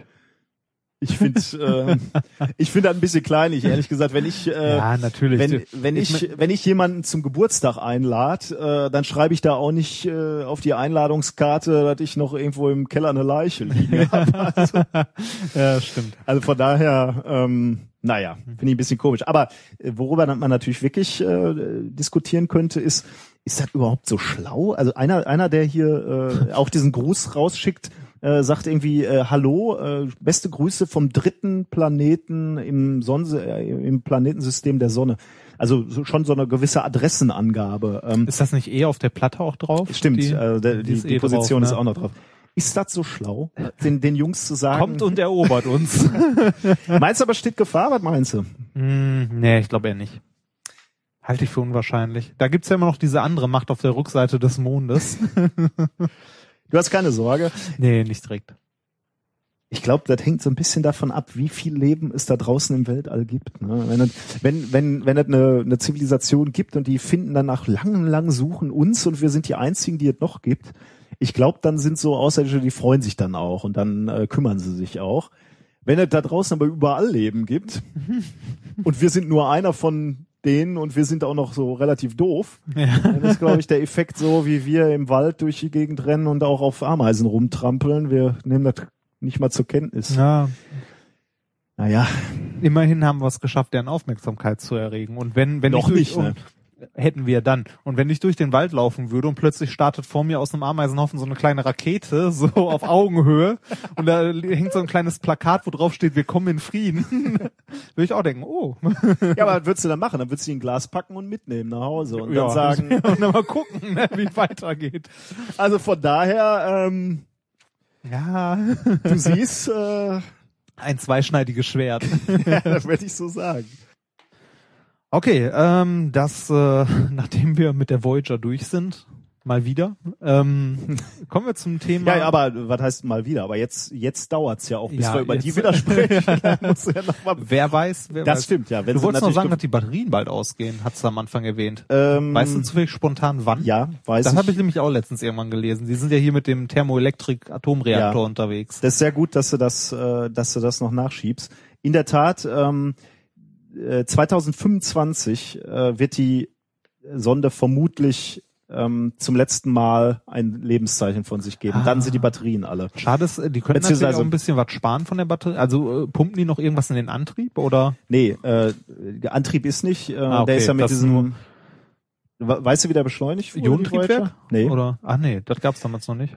Äh, die, die sind eben auf die größeren, äußeren Planeten zugeflogen und haben dann so einen, so einen Slingshot gemacht quasi. Ah, die sind, haben ja, sich ranziehen lassen von der Gravitation, sind dann einmal so rum und äh, haben sich wegschleudern lassen. Okay, aber du brauchst halt trotzdem irgendwas zum Steuern, ne? Dabei. Die hatten am Anfang natürlich noch Steuerdüsen, aber ich denke, die sind lange, lange alle. Ähm, Okay. Und du kannst eben, äh, um das noch abzuschließen, also zwei, 2025 sind die, äh, ist, ist die Energie erschöpft. Jetzt könnte man genauso, wie du gerade gesagt hast, natürlich sagen, können die nicht ein bisschen Batterie sparen? Äh, das ist nicht so einfach, denn die haben keine Batterien in, im, im Sinne von, da ist Energie gespeichert. Die benutzen thermoelektrische Hm, äh, Generatoren. stimmt. Thermoelektrik funktioniert so, dass man ähm, ein Material hat, was allein dadurch Strom erzeugt, dass man auf der einen Seite eine, ein warmes Element hat und auf der anderen Seite dieses Materials ein, ein kaltes Element, äh, also kalter Weltraum, heißer Kern in, in der Voyager. Jetzt Mhm. kann man sich fragen, wie, wie denn heißer Kern? Also warum ist das heiß? Die Allseits beliebte. Radioaktivität. Die Ja. haben, äh, die haben also ein, äh, radioaktives Material, was an sich schon warm ist, da, äh, da reingepackt und losgeschickt. Und da ist, das ist jetzt halt äh, eine gewisse Zeit unterwegs und äh, das ist so weit abgeklungen, dass es kälter wird. Und das, da, dadurch äh, wird, ist die Temperaturdifferenz zwischen kaltem Weltraum und, und diesem radioaktiven Isotop mittlerweile relativ gering, so dass sich nicht mehr genug Strom äh, erzeugen lässt, um die Voyager zu betreiben. Und wenn man, wenn man das jetzt ausrechnet, 2025 geht da äh, Der das, Saft aus. Das, der Saft aus, das Licht aus, dann hören wir erstmal nichts mehr. Hm. Bis irgendeiner hier an die Tür klopft und das Ding im Kofferraum hat. Ja, nettes Thema. Gut, danke, Schön. dass du mich darauf noch aufmerksam gemacht hast. Kommen wir zum Thema Nummer zwei. Das Batterieproblem muss ja schließlich gelöst werden. das ist schön, ja. Und deshalb, siehst du heute, das sind gute Überleitungen. so macht man das. Ähm, deshalb äh, gibt es natürlich eine Menge Leute, die an Batterien forschen und ähnlichem. Und äh, da bin ich äh, über ein kleines Paper gestolpert. Das ist vom 17.09.2013, also äh, relativ aktuell. mhm. Ähm, es geht um lebende Batterien, wie wir gerade schon gesagt haben. Äh, inspiriert, also inspiriert nicht, aber äh, für den geneigten Zuhörer, der sich das vorstellen möchte, das ist ähnlich wie bei Matrix, wo äh, die Menschen den Maschinen gedient haben als äh, Duracell, als kleine Batterieeinheiten sozusagen. 100 Watt sagt man, ne, erzeugt ein menschlicher Körper. So viel wie eine recht starke Glühbirne. Ja, das wie gesagt ist halt die Frage, ne? Ab wann ist es? Ab wann darf man es nicht mehr, ne? Wann? Ich bin gespannt, was du uns jetzt hier vorstellst. Also mit mit Menschen wird man das ja wahrscheinlich nicht gemacht haben, oder? Nee, mit Menschen nicht. Ähm, es geht um Folgendes. Und zwar, das Paper ist äh, von der äh, Stanford University und diversen Instituten drumherum, die ich aber nicht alle aufzählen möchte, die kann man in dem Paper nachlesen. Ist eine lange Liste. Äh, die Leute, die das ähm, veröffentlicht haben, ähm, ich versuche mal kurz ein paar der Namen vorzulesen, ist äh, der Herr Xingxi, Meng Ye, Po Chun, ähm, Nyan Liu, Craig S. Criddle Das ist aber ein Künstlername. Oder? und, ja, wahrscheinlich. Äh, und Yi Chui. Äh, auf jeden Fall eine Menge Leute haben daran gearbeitet und äh, das äh, der Titel des Papers ist äh, äh, ja ähm, boah, was ist das denn? Ähm, zu Deutsch so viel wie äh, Mikrobenbatterien für effiziente Energierückgewinnung. Aha. Ähm, erschienen ist das Ganze in den äh, Proceedings of the National Academy of Science of the USA.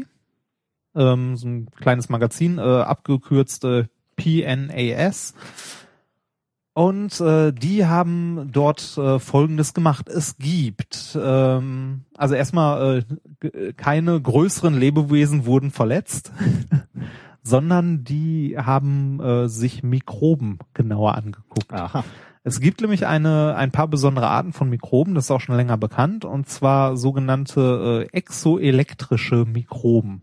Exoelektrisch. Ja, exoelektrisch. Cool, ne? Klingt irgendwie so eine Ähm, Idee, was die machen oder was der Also tolle ex, Eigenschaft. exo, äh, exo heißt doch irgendwie außerhalb des Körpers Genau, oder so und ja. elektrisch, halt, äh, die haben irgendwie einen Strom außerhalb ihres äh, an der Hülle fließen ja, oder so. Ja, so ähnlich, genau. Und zwar sind das ähm, sind das Mikroben, die sich in einem sehr sauerstoffarmen Umfeld entwickeln, Ah. also entwickelt haben. Äh, und dadurch haben die die Fähigkeit äh, entwickelt, ähm, keinen Sauerstoff zu atmen, wie wir das machen und den umzusetzen. Also man braucht ja Sauerstoff für, je, für Verbrennungen. Ja. Wir, unser Körper funktioniert ja so, wir atmen Sauerstoff, der wird vom Blut transportiert und äh, unser Stoffwechsel verstoffwechselt das Ganze und äh, verbrennt im Grunde. Ja. Jetzt nicht mit einer Flamme, Reaktion, genau, ja. eine chemische Reaktion, also eine Oxidation. Langsam, äh, relativ langsam, also für uns reicht's ja, aber weil es bei niedrigen Temperaturen ist, nämlich Mhm. bei knapp unter 40 Grad, äh, ein relativ langsamer Prozess, aber es reicht offensichtlich da, äh, dazu, unseren Körper am Laufen zu halten. Genau, also der Sinn, also eine Verbrennung muss nicht immer eine Flamme haben. In dem Ja. Sinne. Genau, äh, das können die nicht. Also die können nicht atmen, so wie wir das machen, ähm, weil die halt in sehr sauerstoffarmen Umfeldern ähm, halt evolutionsbedingt äh, gewachsen sind. Die haben dafür aber die Fähigkeit äh, entwickelt, äh, den benötigten Sauerstoff, den die für ihren Stoffwechsel brauchen, äh, um äh, organische äh, Nährstoffe zu verbrennen oder generell Nährstoffe, also hier geht's jetzt vor allem um organische Nährstoffe zu verbrennen, den gewinnen die ähm, aus chemischen Reaktionen mit, ähm, mit Mineralverbindungen, also irgendwelchen Oxiden. Aha. Und äh, da wird's jetzt interessant, und zwar äh, kann man sich das zunutze machen und daraus Batterien bauen. Ja, kann man sich vorstellen. Also die Frage ist jetzt, wie, wie, wo muss ich mein Kabel reinhalten? Aber an sich kann man sich das vorstellen. Ja, genau. Äh, und zwar äh, habe ich ja gerade schon gesagt, ähm, es geht um organische Nährstoffe. Das heißt, das hat auch noch ein paar Nebeneffekte, wofür man das Ganze auch noch nutzen kann. Organische Nährstoffe. Man nimmt sich äh, diese Mikroben, züchtet die in einer gewissen Menge an. Und ähm, wenn man die jetzt in, sagen wir mal, Abwasser schüttet, äh, was halt mit organischen Verbindungen verunreinigt ist, ähm, dann fangen diese Mikroben an, diese organischen Verbindungen zu zersetzen und halt zu verdauen. Dadurch wird erstens das Wasser sauber. Also Ja. jetzt nicht sauber im Sinne von, man kann es sofort trinken, aber in- ein erster chemischer Prozess, um halt diese großen Ketten zu zersetzen. Ja. Äh, und diese Mikroben äh, produzieren dadurch, dass sie halt irgendetwas, ähm, also den Sauerstoff aus was anderem äh, lösen, also ähm, reduzieren. Ähm, dadurch erzeugen die an ihr, also erzeugen die überschüssige Elektronen. Das heißt, du hast einmal dieses Abwasser Mhm. und du brauchst irgendeine Oxidquelle, wo die halt ihren Sauerstoff rausziehen können. Und wenn du diese Mikroben hinzufügst, nehmen die einmal den Sauerstoff, reduzieren halt diese äh, Anode, äh, Kathode, was auch immer. Nee, warte mal, wenn das äh, ist auch egal. Äh, die äh, reduzieren das auf jeden Fall, äh, nehmen da den äh, Sauerstoff weg ähm, und äh, zersetzen die organischen Stoffe und ähm, haben gleichzeitig noch einen Elektronenüberschuss. Ähm, das Ganze kann man sich zunutze machen, indem, also das haben die in diesem Paper sich zunutze gemacht, und zwar haben sie diese Mikroben auf äh, lange Kohlenstofffasern aufgebracht Mhm. und äh, diese Mikroben hängen sich dann mit so einer Art Tentakel, also so Nano-Verbindungen wirklich, also ganz, ganz dünne äh, Fäden, äh, hängen die sich an diese Kunststofffasern dran und über Kunststoff diese, oder äh, Kohlenstoff? Kunststoff, Kohlenstoff, Entschuldigung, Ja. Kohlenstofffasern dran und äh, über diese äh, tentakelartigen Gebilde geben die ihre äh, überschüssigen Elektronen dann ab. Schön, ne? Wie der, also äh, die ernähren sich aus dem Wasser, ne? Also die holen sie den Dreck aus dem Wasser, Genau. das ist dann sozusagen das ist dein Futter, der Futter, Nährstoff, ja. genau. Ja, das ist alles, Und- was du tun musst, ist gelegentlich äh, und ja und ihren Sauerstoff. Da ist der Knackpunkt ah, okay. der ganzen Geschichte. Ja. Ihren Das heißt, Sauerstoff. du müsstest in diese organische Batterie müsstest du immer Dreck oder ins Wasser kippen und irgendwie Sauerstoff reinbringen. Äh, ja, genau, irgendwie Sauerstoff reinbringen. Und zwar nicht Sauerstoff im Sinne von du pumpst da Sauerstoff rein, sondern du brauchst irgendeine Verbindung, wo die ihr halt, also du kannst irgendeinen Feststoff nehmen und da reinpacken, irgendein Oxid, was Also, sie dann okay. wieder zurückreduzieren. Und äh, die haben jetzt was äh, genommen äh, für ihren Minuspol, um den zu bauen. Äh, haben sie diese Kohlenstofffasern genommen, wo Ja. sie die Mikroben dran gepatscht haben, die dann ihre überschüssigen Elektronen äh, an, abgeben. Und als Pluspol äh, haben die eine äh, Silberoxid-Anode genommen. Hm. Also Silberoxid. Mhm. Ähm, das Silber wird durch die Mikroben reduziert. Äh, also das Silberoxid wird reduziert wieder zu Silber. Oh. Ähm, und äh, das Ganze dauert ungefähr einen Tag. Also nach einem Tag äh, mit dieser Batterie, die die gebaut haben, ähm, ist äh, das komplette Silber, äh, Oxid zu Silber ähm, wieder reduziert Also um das mal gerade zu sagen, Silberoxid klingt gerade so abstrakt. Das ist im Grunde genommen angelaufenes Silber. Also das, Ja. was, was, wenn ihr zu Hause oder wahrscheinlich eher bei eurer Oma äh, in eine Schublade guckt und die hat noch altes Silberbesteck, wenn das so ein bisschen unschön aussieht, dann, dann ist das genau Silberoxid. Das ist angelaufenes Silber. Ähm, und offensichtlich so ein angelaufenes Silber kippen die da Genau. mehr oder weniger. Omas alte Löffel kippen die da in die Batterie ja, rein. genau. Und die kommen sauber wieder raus. Ja, genau. glänzend so, so wieder raus. Weil äh, also die die Mikroben, die äh, die die reduzieren halt Ja. das Silberoxid und äh, die überschlüssigen äh, Elektronen kann man halt über eine externe Leitung dann rüberfließen lassen. schön. Ähm, diese, also wie gesagt, dauert grob einen Tag und dadurch wird äh, halt die Energie, die gewonnen wird, halt dadurch gewonnen, dass das Silber wieder reduziert wird. Du kannst Ja. dann diese äh, reine Silberanode nachher wieder nehmen, in eine andere Chemikalie reinhalten und wieder oxidieren und dabei halt wieder Elektronen freisetzen und wieder als Batterie halt nutzen, Ja. abgraben. Und das kannst du halt immer hin und her machen, äh, wie du möchtest. Ähm, die haben, äh, also was mich jetzt als erstes interessiert hätte äh, oder interessiert hat, war, ähm, Was haben die da für Spannungen abgegriffen? Ja. Dem Ding. Also äh, mit anderen Worten reicht's für unser iPhone. iPhone 6 wird dann demnächst mit so Viechern drin sitzen. eine Zelle wird eng. also eine von diesen Zellen, die die, äh, die, die äh, gebaut haben. Das Schöne an diesen Zellen ist auch, äh, die haben nur eine einzige Kammer, wo das Zeug halt drin ist. Ne? Ähm, Ja. Du hast halt an einer Seite die Anode, Ja. äh, Kupfer ist dann halt äh, der, äh, der Pluspol am Anfang und die andere Seite die Kathode, äh, halt irgendein Stab, den er halt in die Mikroben, also diese Kohlefasern, die in die Flüssigkeit Ja. jetzt der Minuspol. Äh, und die haben dann eine Spannung abgegriffen von 0,7 Volt. Ähm, Äh, und zwar das wie, Ganze. gro wie groß war die Zelle? Hattest du das schon gesagt? Achso, die groß, äh, so, ah, nee, habe ich nicht. Also äh, nicht, nicht die so- Zelle, nicht die Mikrobe jetzt, sondern da so diese Ja, Batterie sozusagen. Ja, die in dem Paper stand so groß wie eine D-Cell, also eine D-Zelle. Das sagt mir jetzt nichts. Nee, mir auch nicht. Ich habe mal gegoogelt, man kennt ja diese Triple A, Doppel Ja. A und so weiter. Also sagen wir mal, wie eine realistische Batterie. Wie groß? ja, äh, du, du kennst ja diese, äh, es gibt ja neben den kleinen, die man so in seinen Walkman früher gepackt hat, die etwas größeren und dickeren. Und dann gibt's die noch mal größeren Ah, und okay. dickeren Runden. Die kennst du aber auch, ne? Ja. Also wirklich die, die fast schon so Cola-Dosengröße, ein bisschen kleiner. Ein bisschen aber, cool. Ja, ja, Das aber war, ja, okay. genau die. Das ist eine D-Zelle. Ja, das wird dann also mit Ja, für, fürs iPhone wird's eng. Eng, ja. ja. Auch Ähm, 0,7.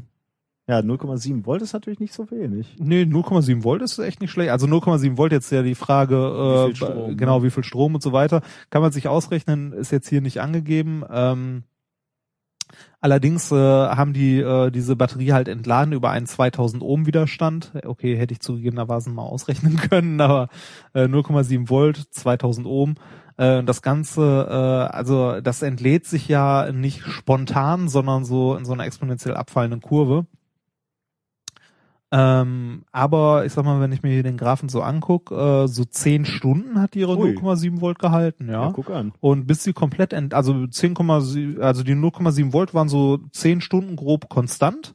Und danach äh, fiel es halt äh, dann relativ schnell ab äh, in den nächsten 10 Stunden auf 0,4 Volt. Was aber auch noch okay ist. Also Ja, nicht schlecht. ist schon äh, nicht übel. Fand ich äh, interessant. Und ähm, das Ganze haben die dann auch noch mal mehrmals wiederholt. Also hier äh, Cycle 1, 2 und 3. Ähm, und ähm, die 0,7 Volt haben sie beim zweiten Mal laden nicht mehr erreicht. Oh. Da waren sie nur noch bei 0,6. äh, aber das Entladeverhalten war ähnlich. Also ähm, Hm, okay, das heißt, äh, bisschen müssen wir noch. Ein bisschen müssen wir noch. Ist äh, insgesamt eine nette Idee. Interessant ist ja auch, dass du damit, wenn du das im großen Stil baust, also wirklich viel davon, ähm, gleichzeitig auch noch Wasser bereinigst. Das heißt, Ja, das du erzeugst ja- Energie und reinigst Wasser damit. Also, Normalerweise kostet es viel, viel Energie, um Wasser zu reinigen. Genau, man, man könnte quasi so einen ersten Schritt zur Wasserreinigung machen oder zum Zersetzen halt von organischen Abfällen und dabei Energie gewinnen, was Mhm. halt ein interessanter Aspekt ist. Ähm, ein Problem dürfte dir hier sofort ins Auge springen. Welches Material wird wohl da so den größten Kostenfaktor ausmachen? Ja, Omas Löffel gehen irgendwann zu, zu neigen. Ne? genau, Silber ist jetzt nicht, hab, also haben wir jetzt nicht barenweise hier so rum. Da scheitert es dann so ein bisschen an im großen Stil das Ganze Ja, machen. okay. Also sind halt jetzt äh, als erst, also der, die ersten Ziele, nachdem man das jetzt äh, so ein Prototypen gebaut hat und gesehen hat, ja, ist schon mal vielversprechend, äh, klingt ganz gut, äh, nach anderen Materialien als Mhm, äh, ja. halt als ähm, Silber. Als Silber halt als Opferanode da. Ja, äh, nee, ja. Quatsch, Opferanode ist ja das falsche Wort. Äh, das kommt später. Ähm, äh, hier als Anode zu suchen. Ja gut, aber das ist äh, natürlich schon mal ein, äh, ein Beweis, dass das im Prinzip funktioniert. Ne? Man könnte, könnte dann halt drüber Genau, wir, nachdenken. wir sind also im Prinzip in der Lage, äh, große Mengen kleiner Lebewesen auszunutzen ähm, und auszubeuten, damit die uns Elektrizität machen. Ma machst du uns jetzt Das, moralisch die, das, hier das, das ist die Alternative zum Hamster im Laufrad. ja, moralisch, ähm, ist halt die Frage, ne? Wo aber äh, Mikroben ist ja, ich meine, die nutzen wir da auch um äh, dazu dazu müsstest du mich ganz am Ende bei dem letzten Punkt unserer Sendung noch mal kurz dran erinnern, dass Okay, ich dazu noch ja. mal ein Wort sage zur Würde der Mikroben. okay, zur Würde der Mikroben. Ja, Das das, war Die Würde der Mi Mikroben klingt gut, ja. das war äh, mein erstes Thema, die lebende Batterie. Äh, sehr schön, ja. Äh, Das gefällt mir gut. Damit äh, haben wir den ersten Block hinter uns gelassen. Ähm, und wir kommen zu unserer beliebten Rubrik Experiment der Woche. Experiment der Woche. Äh, und du hast uns wieder was mitgebracht. Genau, und Schönes. zwar habe ich äh, dir äh, heute Morgen aus meinem Mäppchen drüben, aus meinem alten Schulmäppchen, Federmäppchen. äh, genau, Federmäppchen rausgekramt, drüben in meinem Büro, äh, diesen kleinen äh, silbernen Anspitzer hier. Und äh, mit ja. äh, dem äh, Experiment heute äh, möchte ich dir zeigen, ähm, dass äh, der äh, für in Kinderhänden und vor allem in wissenschaftlich interessierten Kinderhänden oder meinen Händen äh, gar nicht mal so äh, ungefährlich sein kann. Also ich äh, habe den jetzt hier mal an mich gerissen, wie es meine sympathische Art ist. Und äh, es ist einer von diesen ähm, ganz normalen, klassischen Anspitzern, wie ihr ihn äh, Das ist schon, könnt. das ist schon die gute Doppelvariante Ja. für die dicken und die dünnen Bleistifte. Also diese Metall, äh, ja so ein, so ein Tortenstück, sieht so ein Ja. bisschen aus wie so ein Tortenstück Ja. oder wie so ein Keil ähm, aus Metall, ähm, kaum größer als die Spitze von einem Bleistift, wo man dann äh, hinten Bleistift rein ähm, steckt, drehen kann und dann ähm, seinen Bleistift anspitzen kann. Du sagst mir jetzt, es ist lebensgefährlich, Ja. ähm, oder nicht lebens, aber gefährlich.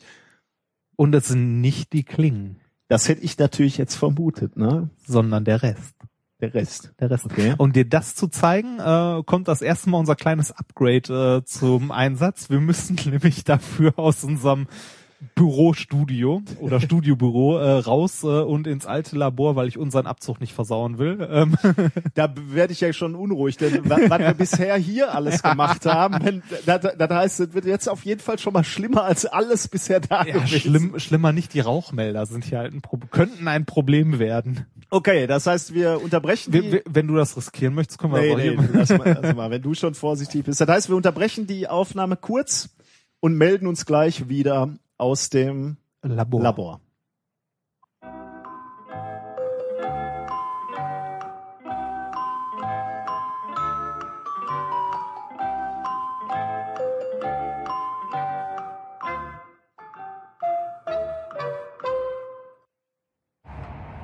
So, wir sind im Labor angekommen. Das hört ihr vielleicht am etwas veränderten Sound. Hier ist es etwas Zugig. halliger, sagen wir mal. Und zugig. Äh, und zugig, weil wir an einem Abzug stehen. ja.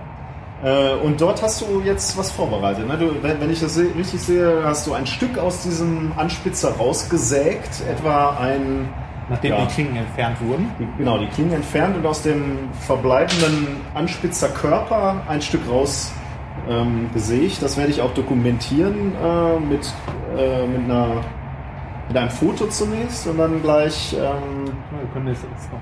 Ja, halt mal irgendwas da. Ja, sehr schön. Ja. Ähm, und das Experiment selber werde ich jetzt filmen. Das Experiment selber besteht darin, dass du eine, wie heißt das, Lötlampe oder wie heißt das? Ja, das Ding heißt Lötlampe. Bunsenbrenner. Im Grunde genommen, also Feuer jedenfalls. Wir machen damit immer unseren Grill an. Ernsthaft? Ähm, ja, den feuerst du jetzt an. Ne? Vielleicht hört man dann auch das Rauschen, hoffe ich. Da faucht es. Äh, da faucht es. Und ähm, jetzt wird Reinhard, ich gehe mal so einen Schritt weg, damit die Akustik besser ist. Reinhard wird jetzt das Stück vom Anspitzer in die Flamme halten. Und ich werde das aus sicherer Entfernung dokumentieren. Deine Kamera. Und akustisch natürlich sowieso. Okay. Der Film läuft und Reinhard hat das Stück Metall in die Flamme getan. Und jetzt schauen wir mal, was passiert. Da sehe ich schon einen kleinen hellen Funken wegfliegen. Jetzt fängt es an zu glühen. Und jetzt wird es unerträglich hell und Funken sprühen in, in alle Richtungen. Man kann gar nicht so gut mehr hingucken. Es flammert noch mal ein bisschen auf. Ja, du guckst da nicht so rein, oder? Ja, ne, so. muss ja gucken, wo ich den Mist hinhalte. Meine Augen sind eh schon im Arsch. Ja, halt mal kurz raus, oder? Schön geworden. Ist schön geworden. Wollen wir noch mal ein bisschen. Also was man gesehen hat, war, Ist wolkig. äh, es ist sehr, sehr, hat sehr, sehr hell geleuchtet, ähm, sehr hell geglüht und es hat offensichtlich eine chemische Reaktion gegeben. Äh, und was es damit zu tun hat, da sprechen wir gleich drüber, wenn wir wieder zurecht, zurück sind im Studio. Ja, sehe ich auch so.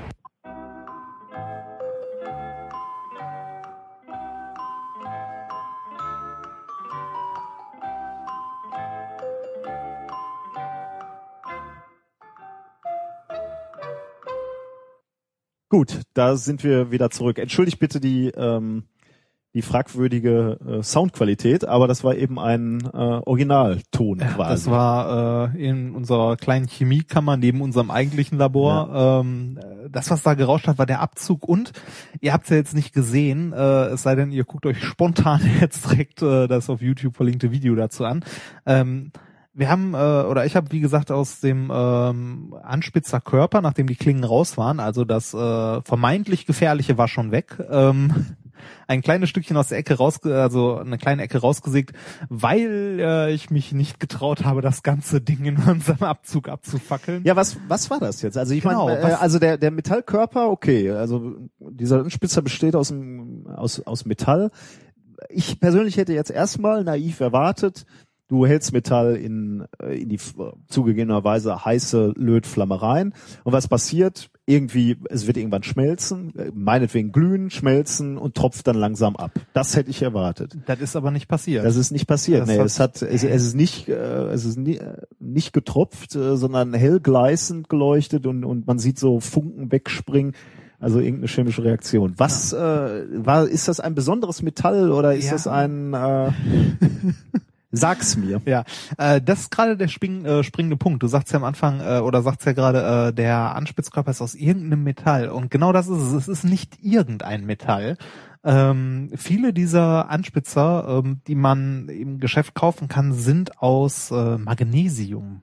Magnesium. Magnesium. das ist ja so ein Metall, dem man selten begegnet, sagen wir Genau, mal. ne? Magnesium Also- ist eigentlich ein Metall, den man selten gegeben also zumindest, zumindest äh, wenn, wenn Dinge daraus gebaut werden. Wobei, ja, wobei ich muss so sagen, während meiner Recherchen zu diesem äh, kleinen Experiment habe ich festgestellt, es gibt doch eine Menge Dinge, die aus Magnesium Echt? gebaut werden. Ja, zum Beispiel äh, gibt's hier, äh, wenn du teure äh, Stoßdämpfergabeln hier für Mountainbikes und so kaufst, da sind die Tauchrohre gerne mal aus Magnesium. Also ich mir gedacht, immer so so eine Rockshocks auseinander zu hämmern, ist ein bisschen teuer. deshalb Alternative der Anspitzer. Äh, da muss man aber ein bisschen suchen. Man kann bei, also wenn man, wenn das Experiment mal, mal jemand auf eigene Verantwortung nachmachen möchte, ähm, äh, kostet irgendwie so ein, zwei Euro, wenn man darauf achtet, dass die Dinge aus Magnesium sind. Äh, Magnesium hat die Eigenschaft, extrem heiß zu verbrennen, und zwar bei über 2000 Grad, wenn es einmal gezündet hat, und es ist halt gleißend hell. Das ist auch das, was äh, Bengalos im Fußballstadion so schön hell macht. Da ist auch Magnesium drin. Ja, das ist halt, also um nochmal, also genau, okay. Und wenn, wenn, wenn das einmal brennt, kriegt man es auch nicht mehr so leicht aus. Also löschen mit Wasser ist nicht. Äh, das muss man schon wirklich mit Sand in großen Menge ersticken. Die Frage ist jetzt, warum baut man einen Anspitzer, der eigentlich ja in Kinderhände gehört, aus so einem Hüllenzeug? Lass mich noch eben ähm, meine meine Vermutung gerade. Okay, wir haben ein ein Metall und das würde schmelzen, abtropfen, fertig. Das wäre ja im Grunde genommen nur eine eine ähm, eine Änderung, äh, also also eine Phasenumwandlung quasi. Ja. Du, du bist erst fest, wirst dann flüssig und wenn du dann abgetropft wirst, wieder wieder fest. Genau, da Und passiert. dann, was ich gerade schon vermutet habe im, im Labor, äh, weil es so gleißend hell ist und offensichtlich da energiefrei wird, ähm, wir reden hier von einer chemischen Reaktion. Und Genau. das ist eben der Unterschied zu dem abtropfenden Metall. Äh, Genau, dieser, ne- dieser gleißende Moment ist eben da äh, der Moment, wo eine chemische Reaktion abläuft und wir haben am Ende eben nicht mehr Magnesium, Genau, das ist eine richtige Verbrennung halt. sondern und damit Magnesiumoxid genau, das was danach herauskommt, ist Magnesiumoxid. Das, Das sieht man dann auch, äh, das haben wir, glaube ich, jetzt nicht fotografiert, aber es ist halt ein eher ein weißes Pulver, sagen wir mal. Das kennt man Genau. vielleicht noch vom, vom Touren oder vom Klettern. Das ist Magnesia. Äh, da machen sich die Sportler auf die Hände, um trockene Hände zu, zu Mhm. behalten.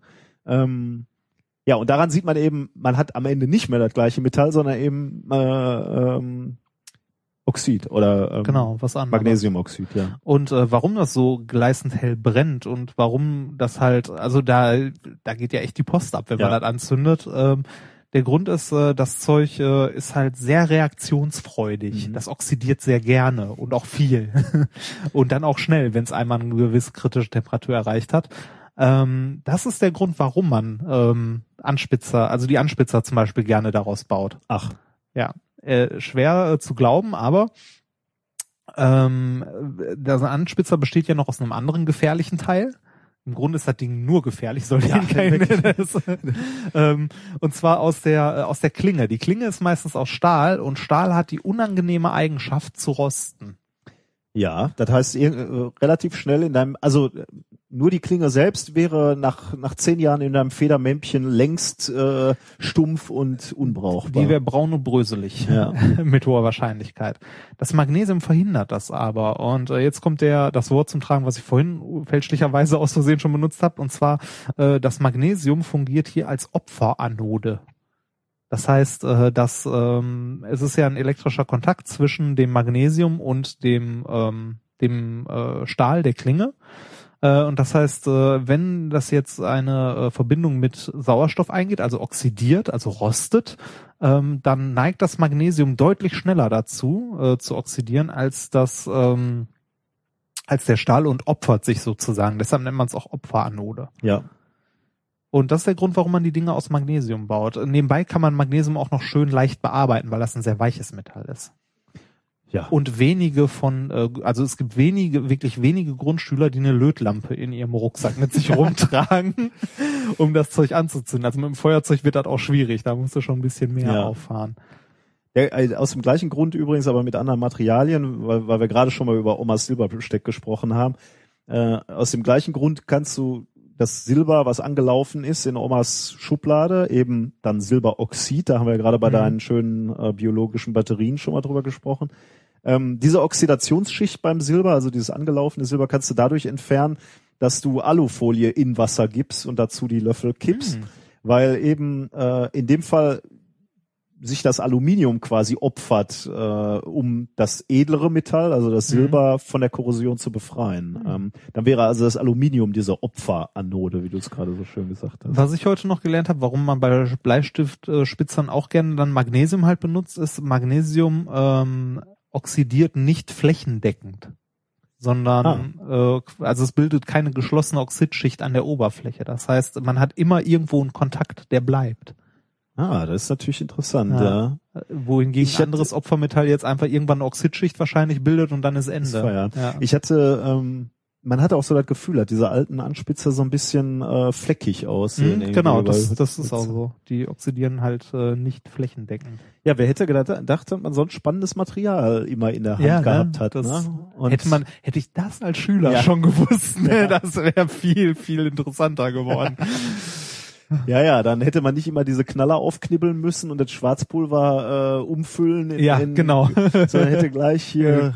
Man hätte direkt einfach Schwarzpulver genommen, zwei, drei äh, Bleistiftanspitzer ja, dazu ja. und ab geht's. Dazu muss ich auch sagen, äh, wir hatten ja hier, äh, beziehungsweise ich hatte heute Morgen mehrere davon auf meinem Schreibtisch liegen und das ist immer die Frage, ist das Magnesium oder Alu? Das, äh, das rauszufinden ist gar nicht so leicht. Also wir haben hier nebenan Chemiker sitzen. Ich hatte gefragt, hast du mal eben irgendeine Zaubertinktur, die ich da drauf tröpfeln kann und dann sehe ich, ob das Magnesium ist? Da sagt er, nee, so leicht geht das nicht. Äh, man kann natürlich jetzt große ähm, Analytik auffahren, äh, das Ganze ins REM legen, EDX drüber jagen und gucken, aus welchen, äh, aus welchen Materialien das besteht. Ähm, man kann aber auch die einfachere äh, Hau drauf Methode benutzen, wie wir es gemacht haben. Man zündet es einfach mal an. Wenn es hell leuchtet, dann ist es Magnesium. Wenn es runtertropft, dann ist es Alu. Ja, ob das jetzt so die empfohlene Variante nee, ist. Nee, wahrscheinlich nicht, aber es ist eine. Also man es kann es so eine, probieren. Ja. ich fand das äh, sehr schön, dass man sowas mit sich rumträgt. Auch wieder ja. schön was zum Klugscheißern, wenn man auf der nächsten Party ist und äh, gerade ja. man kriegt's auch übrigens, man kriegt's mit dem Feuerzeug angezündet, muss aber verdammt lange warten dann. Ja, aber äh, sollte man auf einer Party auch nicht machen. Seid ein bisschen genau, seid ein bisschen vorsichtig, wenn die Dinger erstmal äh, don't try this at the football uh, arena or whatever. Ähm, ja, seid ein bisschen vorsichtig. Äh, das Zeug brennt wirklich gleißend hell und brennt euch das ein oder andere Loch. Ähm, ihr seht in dem Video ja auch, dass es in alle Richtungen funkt. Also bisschen aufpassen. Und äh, ja. ihr habt's nicht von uns. Richtig. Wir, diese Angaben sind wie immer ohne Gewehr. Ihr habt uns nie gesehen. ihr habt uns nie gehört. Ja. Dieser Podcast zerstört sich von allein. ähm, ja, sollen wir mal ein bisschen Musik machen und damit meine ich nicht deine Jeopardy-Musik, die wir gerade eingespielt ja. haben, sondern was die ordentliches. Ja, stimmt. Aber hier hast du was Schöneres mitgebracht. Ja, richtig. Und zwar äh, behandelt das ein Thema, das viele Menschen sehr kritisch sehen. Ich sehe das eher lockerer, aber äh, ich fand das Lied sehr schön. Soll ich anmachen? Ja, mach an.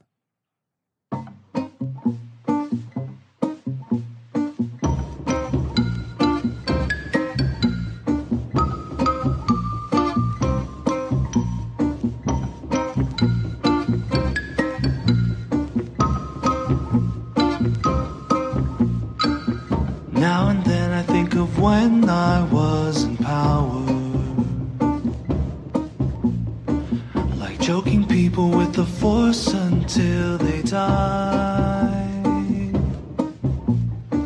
But then you told them all my history and took away my masculinity and had my character portrayed by subpar actors.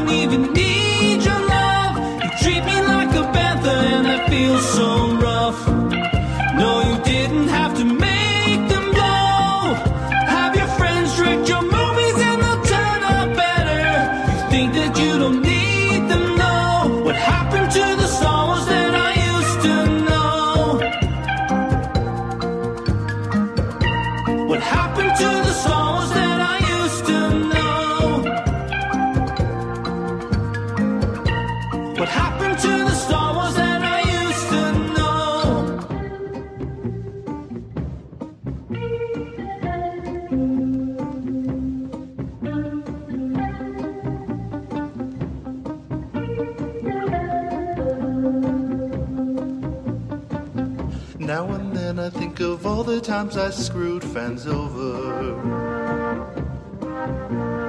I had them believing that the first three films were really done. But Star Wars will be done my way. I don't care what they have to say.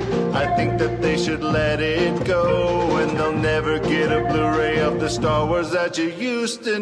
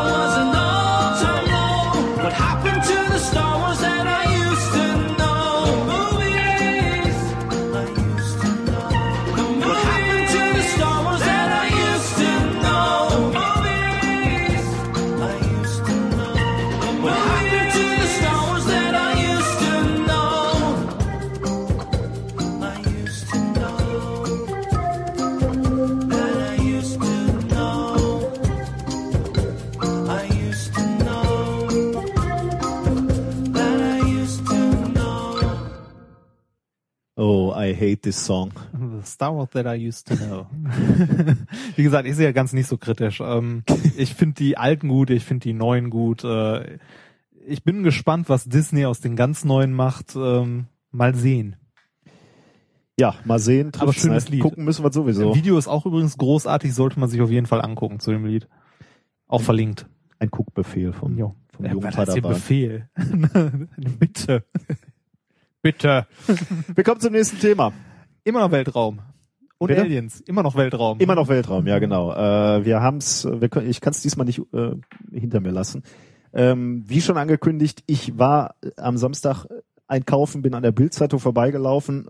Im Fachblatt Bild, könnte man sagen. Wir zitieren ja hier Wo- nur Studien aus Wo, wo wurde dieses Paper veröffentlicht?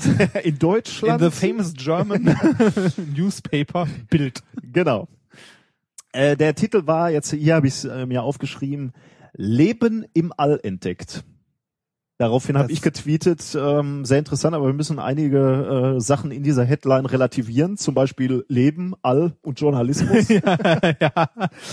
ähm, da war ich schon etwas äh, kritisch. Äh, tatsächlich dieser Artikel oder ich weiß, den Artikel habe ich nicht gelesen. Ich gehe mal einfach mal davon aus, dass das in der Zeitung noch weiterging. Aber unter dieser Headline waren standen noch ein paar Zeilen, ähm, ein, ein Anreißer Hast du quasi. das noch weiter recherchiert dann, worum es ging? Meinst du, ich beziehe meine vollen Informationen aus der Bildzeitung oder? Da wärst du nicht der Einzige. Boah. Nein. Also wer Galileo ins Studio lässt, äh, ins Studio, nein, komm, ist gut, mach. Ich würde, ich würde ja auch machen. Ich stehe ja morgen auch daneben. Gut. Alles ähm, für die Wissenschaft. ähm, Leben im All, sagtest du. Ja. Du machst mich fertig. Der Artikel endete, also zumindest dieser Anreißer endete mit, ähm, äh, mit den Worten, kommen jetzt die Aliens. Ähm, kurze Antwort, ja. Nein, keine Ahnung.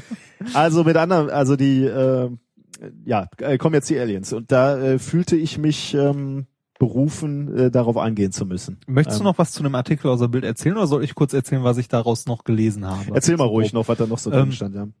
Im Großen und Ganzen ging es darum, dass irgendwie ein paar, äh, Wo, wo kamst du überhaupt in, äh, warum liest du die Bildzeitung? mein Bruder hat die gekauft. Ja. Jetzt hast du ihn natürlich. Okay, äh, wer, Oder hat er die gekauft oder geschenkt bekommen? Ich weiß es nicht mehr. Auf jeden Fall lag die bei uns auf dem Klo. So. Ähm, äh, es ging darum, die haben irgendwelche äh, Mikro, nee, Mikroben waren es nicht, auch irgendwelche Zellen, Kieselalgen. Kieselalgen ja. ähm, in einer äh, Höhe von, weiß nicht, 12.000 Metern oder so. Zwischen 22 und 27 Kilometern, ja. Okay, fast. Ähm, äh, entdeckt und äh, haben irgendeinen zitiert, der sagte, die können unmöglich von der Erde sein, die müssen woanders herkommen. Yep. Dazu möchte, muss man dem geneigten Zuhörer sagen, äh, hier unser äh, Baumgärtner-Mensch äh, ist aus einer höheren Höhe gesprungen. Ja. Also, äh, von, da, von daher deswegen die Relativierung meinerseits Ja. äh, Weltall oder All ähm, zwar, äh, zugegebenerweise hoch, aber wir reden immer noch von der Stratosphäre. Also auf jeden Fall das äh, kann immer noch so ein Windding sein. nicht nicht wirklich außerhalb des ähm, äh, der der Atmosphäre, wenn du so willst. Ja. Und Leben ist ja auch so eine Sache. Also ist ja nicht so, dass, äh, dass die da was eingesammelt haben, was danach fröhlich Hallo gerufen hat. äh, wir reden über Kieselalgen. Äh, ich hatte da so eine Schallplatte von ihnen gefunden und habe gedacht, ich schau mal vorbei. Wollte ich zurückgeben. Ja. Ähm, ja, du hast im Grunde genommen schon äh, ganz gut zusammengefasst, worum oder worauf sich dieser Bildartikel bezog. Der, äh, der äh, bezieht sich nämlich auf die Ergebnisse, die im Journal of Cosmology publiziert wurden vom Professor Milton Wainwright und seiner Crew. Äh, die haben nämlich genau das gemacht. Die haben einen Ballon hochgeschickt in die Stratosphäre mit so Probeschächtelchen, sagen wir Ah, mal. das ist einer von diesen ominösen Wetterballons, die mal für UFOs halten. Forschungs- Oder Forschungsballons, Forschungsballon, ja, besser. Also da waren so Probeschächtelchen drin und die wurden tatsächlich erst dort oben geöffnet, äh, zwischen 22 und 27 Kilometern äh, und dann auch wieder geschlossen. Ballon ist sicher gelandet unten auf der Erde und dann haben sie sich eben diese Objektträger, die da äh, verpackt wurden, quasi da oben äh, genauer angeguckt. Und der Professor Wainwright behauptet oder sagt auch äh, ganz klar, ähm, Kontamination ist, kann man weitestgehend äh, ausschließen. Und ähm, die Sensation oder das, was äh, ja jetzt äh, berichtet wird, sagen wir mal, ist eben genau das, was du gesagt hast. Da sind eben so biologische Fragmente gefunden worden auf den Objektträgern, eben unter anderem Kieselalgen. Ähm, das ist so eine, äh, also irgendeine Photosynthese betreibende Zellhaufen. Genau. Physiker reden über Biologie. ja. Also, aber immerhin zur Photosynthese fähig. Aber wir bleiben mal bei Kieselalgen, ohne da jetzt genau drauf einzugehen. Und genau, wie du gerade schon gesagt hast, Professor Wainwright sagt eben, diese Kieselalgen oder die Fragmente, die sie gefunden haben, sind zu groß, um von der Erde äh, hochgekommen zu sein. Der einzige Mechanismus, der dafür ähm, bekannt wäre, wäre ein Vulkanausbruch, wo dann viel Material nach oben getragen wird. Den gab's aber in, in seit drei Jahren nicht mehr in einem, in einem größeren Maßstab und deshalb können die Teilchen nicht von einem Vulkanausbruch äh, kommen. Das heißt also, was wenn wir der Bildzeitung und und äh, diesem dieser Publikation jetzt Glauben schenken mögen, dann äh, unterliegt die Erde also einem konstanten Schauer von Lebe Le Lebensfragmenten oder Lebewesen, die auf uns herniederregnen. Und keine Frage, das wäre eine ziemliche Sensation. Also dann, dann musst du Lehrbücher umschreiben. Der Kreationismus hätte keine Basis mehr. Das ist quasi, äh, das wäre die Voyager der anderen. Kieselalgen. Meinst du, die schicken uns Kiesel ein? Ja. Dann finde ich unsere Schallplatte besser. ja. Ja. Ja, hat schon so ein bisschen was Rock'n'Roll, ne? Wenn du eine Schallplatte wegschickst, ist schon Eine cool. goldene Schallplatte. Ja. Ja, wir, wir claimen sofort, dass wir die Rockstars des, des Universums sind. Also von daher, keine Frage, wenn, wenn das wahr wäre oder Mhm. stimmen, alles stimmen würde und alles wasserdicht wäre, dann wäre das schon eine ziemliche Sensation. Wenn man sagen würde, das Leben kommt von außerhalb. Ich meine, das wäre, das wäre schon ähm, ein Wendepunkt, sagen wir mal so, in der in der menschlichen äh, oder in, in der Wahrnehmung, wie, wie sich der Mensch wahrnimmt. Es gab sicherlich einige solcher Momente, wo, wo sich der Blick auf die Welt geändert hat. Sicherlich so, ein- so ein Moment, wo du sagst, okay, die Erde ist offensichtlich rund und nicht platt. Äh, da gibt's noch andere Kontinente. Ähm, das sind so Wendepunkte, wo du, wo du dein Erde Weltbild im Grunde genommen äh, anders ähm, Irgendwann erkennen die Menschen auch noch, dass die Erde hohl ist. Und wir drin wären. genau. Wenn du jetzt also sagen Ja. würdest, okay, dat äh, da, draußen gibt's Leben und da kommt auch, äh, also äh, Mal hier im vorbei, Weltraum mischt sich schwirrt halt rum. Ähm, äh, das wäre halt schon äh, ein Paradigmenwechsel. Ähm, von daher, das Potenzial für eine Sensation ist da. Ich muss allerdings sagen, nicht nur, weil, weil der Artikel auch es bis auf die Bildzeitung geschafft hat, die Arbeit, also die wissenschaftliche Arbeit, nicht die Bildzeitung, diese Bildzeitungsbericht, sondern die Arbeit von Professor Milton Wainwright ist nicht ganz unstrittig. Ähm, ich sag dir mal ein paar Gründe, warum das so ein bisschen Ja, schieß mal los. äh, zweifelhaft ist. Das ist ja das erste, ne? Okay, was könnte er falsch gemacht haben? Gucken wir mal. also ich, ich sag vorher, ne, ich will hier jetzt nichts schlecht reden oder Ja, so. Das ist mir das- völlig, äh, ich wäre ja der Erste, der sich freuen würde, wenn man das finden würde. Aber man muss schon wissenschaftlich sauber arbeiten. Äh, als erstes ist mal, sind mal die Mitarbeiter etwas fragwürdig und auch der Ort, wo es publiziert Ernsthaft? wurde. Es gibt da einen Mitarbeiter in, in dem Team, äh, der in diesem Paper mitgearbeitet hat, äh, Chandra Wikram Singhi oder so. Äh, entschuldige mich, äh, bin ich mir nicht sicher, ob ich den Namen richtig ausspreche. Äh, spreche. der hat schon mal von sich hören äh, Lassen? Lassen. Oder? als er behauptet hat, ähm, äh, Kieselalgen in äh, Meteoriten gefunden zu haben. Äh, also er hat, er hat einen Stein gefunden, hat sich den angeguckt, hat da ähm, äh, Kieselalgen drin gefunden, hat sofort gesagt, okay, hier äh, Leben äh, von außerhalb. Allerdings äh, hat er nie in diesem Paper, was er da veröffentlicht hat, wirklich äh, klar, also bewiesen, dass der Stein, den er so da untersucht, tatsächlich ein Meteorit ist. Er hat es nur behauptet. Hm. Also es gab, gab keine Evidenz, die er gezeigt hat, dass Mhm. es ein Meteorit ist. Schwierig. Hat er das veröffentlicht damals schon? Auch per Review und alles? Ja. Hm. Der gleiche Mensch ist auch der Herausgeber, jetzt wird's, jetzt wird's. also einer der Editoren äh, des Journals of Cosmology, in dem eben genau dieses Paper, von dem wir jetzt gerade sprechen, veröffentlicht wurde. purer Zufall. Äh, in diesem Journal sind schon spannende Artikel veröffentlicht wo worden. Äh, zum Beispiel ein äh, wackeliges, sagen wir mal, ich bin vorsichtig, ein äh, eher wackeliges Paper, äh, in dem ein Anti-Big Bang beschrieben wurde. Frag mich jetzt nicht zu sehr, ich habe Ja, mir diese ja. ganzen Paper nicht durchgelesen, aber ich habe äh, bei der Recherche gefunden, dass da schon sehr merkwürdige Paper veröffentlicht wurden, auch äh, sehr äh, dreiste Behauptung gegenüber der NASA und äh, Leben im, im Weltall kam halt immer mal, wie- war mal immer wieder das Thema. Also es wurde schein, scheinbar immer mal wieder versucht zu platzieren in, in So ein Running Gag. Ja, also zumindest etwas, was sie wirklich ähm, versuchen ähm, Waren es auch zu häufig. platzieren. Da beim zweiten Mal waren es ja dann auch Kieselalgen, Ja. auch öfter, oder? Ähm, ja, äh, das scheint auch, genau, Kieselalgen scheint so ihr äh, Steckenpferd zu sein. Okay, das heißt so, der Umf das Umfeld dieser Veröffentlichung ist schon so ein bisschen komisch. Vielleicht ist das ja auch wie bei diesem Gentest, den es mal gab. Vielleicht haben die Kieselalgen irgendwo an ihren Messgeräten hängen oder so und messen überall welche. Durch, durchaus denkbar. Ja. Eine Konti Kontamination ist natürlich schon schon das erste, wo du sagst, Ja. äh, können, können, da, kann, können die Kieselerden auch von, von irgendwo anders hergekommen sein. Ähm, jetzt äh, sind, sind da noch ein paar Sachen, die so ein bisschen komisch vorkommen. Wenn, wenn man sich, wenn man sich die dieses Fragment, was sie da gefunden haben, anguckt äh, auf einem auf einem auf, auf diesem Mikroskopbild, dann kann man durchaus Ähnlichkeit sehen äh, mit einer ähm, äh, mit eben dieser äh, Kieselalge. Hm. Habe ich gerade Kieselerde gesagt? Ja, du. Könnte sein. Ja. Also Kieselalge wollte ich eigentlich Ja. sagen. Ähm, also dieses Bild, was sie da vom, vom äh, Lichtmikroskop haben, sieht tatsächlich aus wie eine Kieselalge.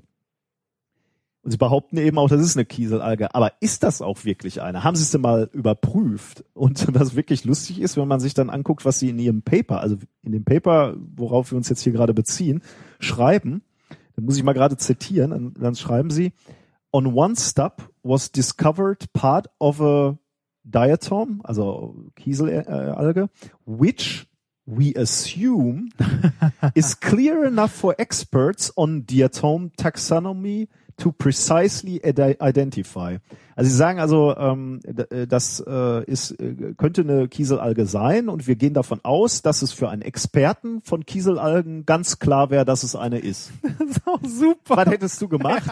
Du wärst mal hingegangen zu so einem Experten und hättest gesagt, kannst du das bitte mal bestätigen? Das ist ja erst, was ich heute Morgen mit den Anspitzern gemacht habe. Zu einem Chemiker gehen und sagen, sag mal, guck mal hier. Äh, das haben sie nicht gemacht. Ja, und das äh, ist schon, äh, ist schon hart. mutig. Ja. Also wenn ich eine Alien-Pflanze finde oder äh, ein Alien, dann gehe ich bitte zu einem Experten und sag, sag mal, ist das ist das eine ist das Pflanze? ein Alien? äh, ist schon ein bisschen hart. Ja. Ne? Und noch eine Sache, äh, die ein bisschen hart ist an diesem Paper. Ähm, der, der gute Professor behauptet oder sagt ja, äh, das Fragment, was sie da gefunden haben, ist so groß, das kann nicht äh, nach, von, von der Erde nach Ja. oben gekommen sein, weil Kann es groß ist. Er bezieht sich da, ähm, er bezieht sich auf ein Paper, äh, was tatsächlich untersucht hat, wie schnell ähm, Staubpartikel aus der aus den höheren Atmosphären nach unten fallen Mhm. äh, und und ein Partikel von der Größe müsste in der Tat nach einigen Stunden äh, wieder auf der Erde sein laut diesem Paper auf das er Ja. sich bezieht allerdings berücksichtigt dieses Paper auf das er sich äh, äh, äh, bezieht lediglich die Gravitation und nicht etwa Phänomene wie Wind oder Turbulenzen die sind in dem Modell nicht vorgesehen Ja, ja, war ein theoretisches Paper quasi. Also, ja, äh, weiß ich gar, ja, denke ich mal, gehe ich schwer von aus. ja, wo ja. gibt's ja viel so Strömungen. Und deswegen ähm, kannst du natürlich, also ich meine, wer, wer sich die Stratosphäre oder die Atmosphäre vorstellt, der weiß, wir haben ein wenig Wind und wir haben Turbulenzen. Ja, das, das Äh, ist und aber echt hart, das dass ist das durch einen Review-Prozess durchgekommen ist. Und deswegen ist es natürlich schon hart. Äh, ich meine, man, man muss jetzt einfach mal sagen, er, er sagt halt, okay, es kann kein anderen, ein, kann, kann, kann kein anderes Phänomen geben, äh, wie, wie die Kieselalge. Oder er sagt es anders. Es gibt halt kein Phänomen, was beschrieben ist, äh, was uns sagen könnte, warum die äh, Kieselalge äh, da oben ist. Muss Was- außerirdisch sein. Genau, weil das ist das Problem. Ne? Er, die, die Konsequenz, die er daraus zieht, ist, dass er noch eine viel äh, Abstrusere. also gar nicht mal abstrus, aber aber gewagtere These sagt. Er, er versucht nicht äh, ähm, Gründe zu finden, die plausibler sind, sondern er nimmt einfach gleich das abgefahrenste. äh, das, was er sich zugegebenerweise wahrscheinlich am meisten wünscht, was ich auch toll fände, aber ähm, ja. Ach so, der hat damit äh, ordentlich Aufmerksamkeit bekommen und erregt. Das ist Ja, Schlecht. ähm, wobei da weiß er auch nicht, ob er das unbedingt will. ja so ne? will man es nicht, natürlich nicht. äh. naja, Ja, ähm, schwierig. Ja, ein, ein, ein letzter Sach Satz noch. Ähm, äh, ein, ein Zweifel, der ein bisschen auch noch aufkommen könnte, de, den man noch in ihrem eigenen Paper findet. Ähm, sie sagen nämlich in dem Paper, äh, an einer Stelle beschreiben sie das Phänomen, dass dieses, diese Kieselalge, dieser Fin völlig sauber ist, absolut rein, da haftet nichts dran, kein Dreck und nichts.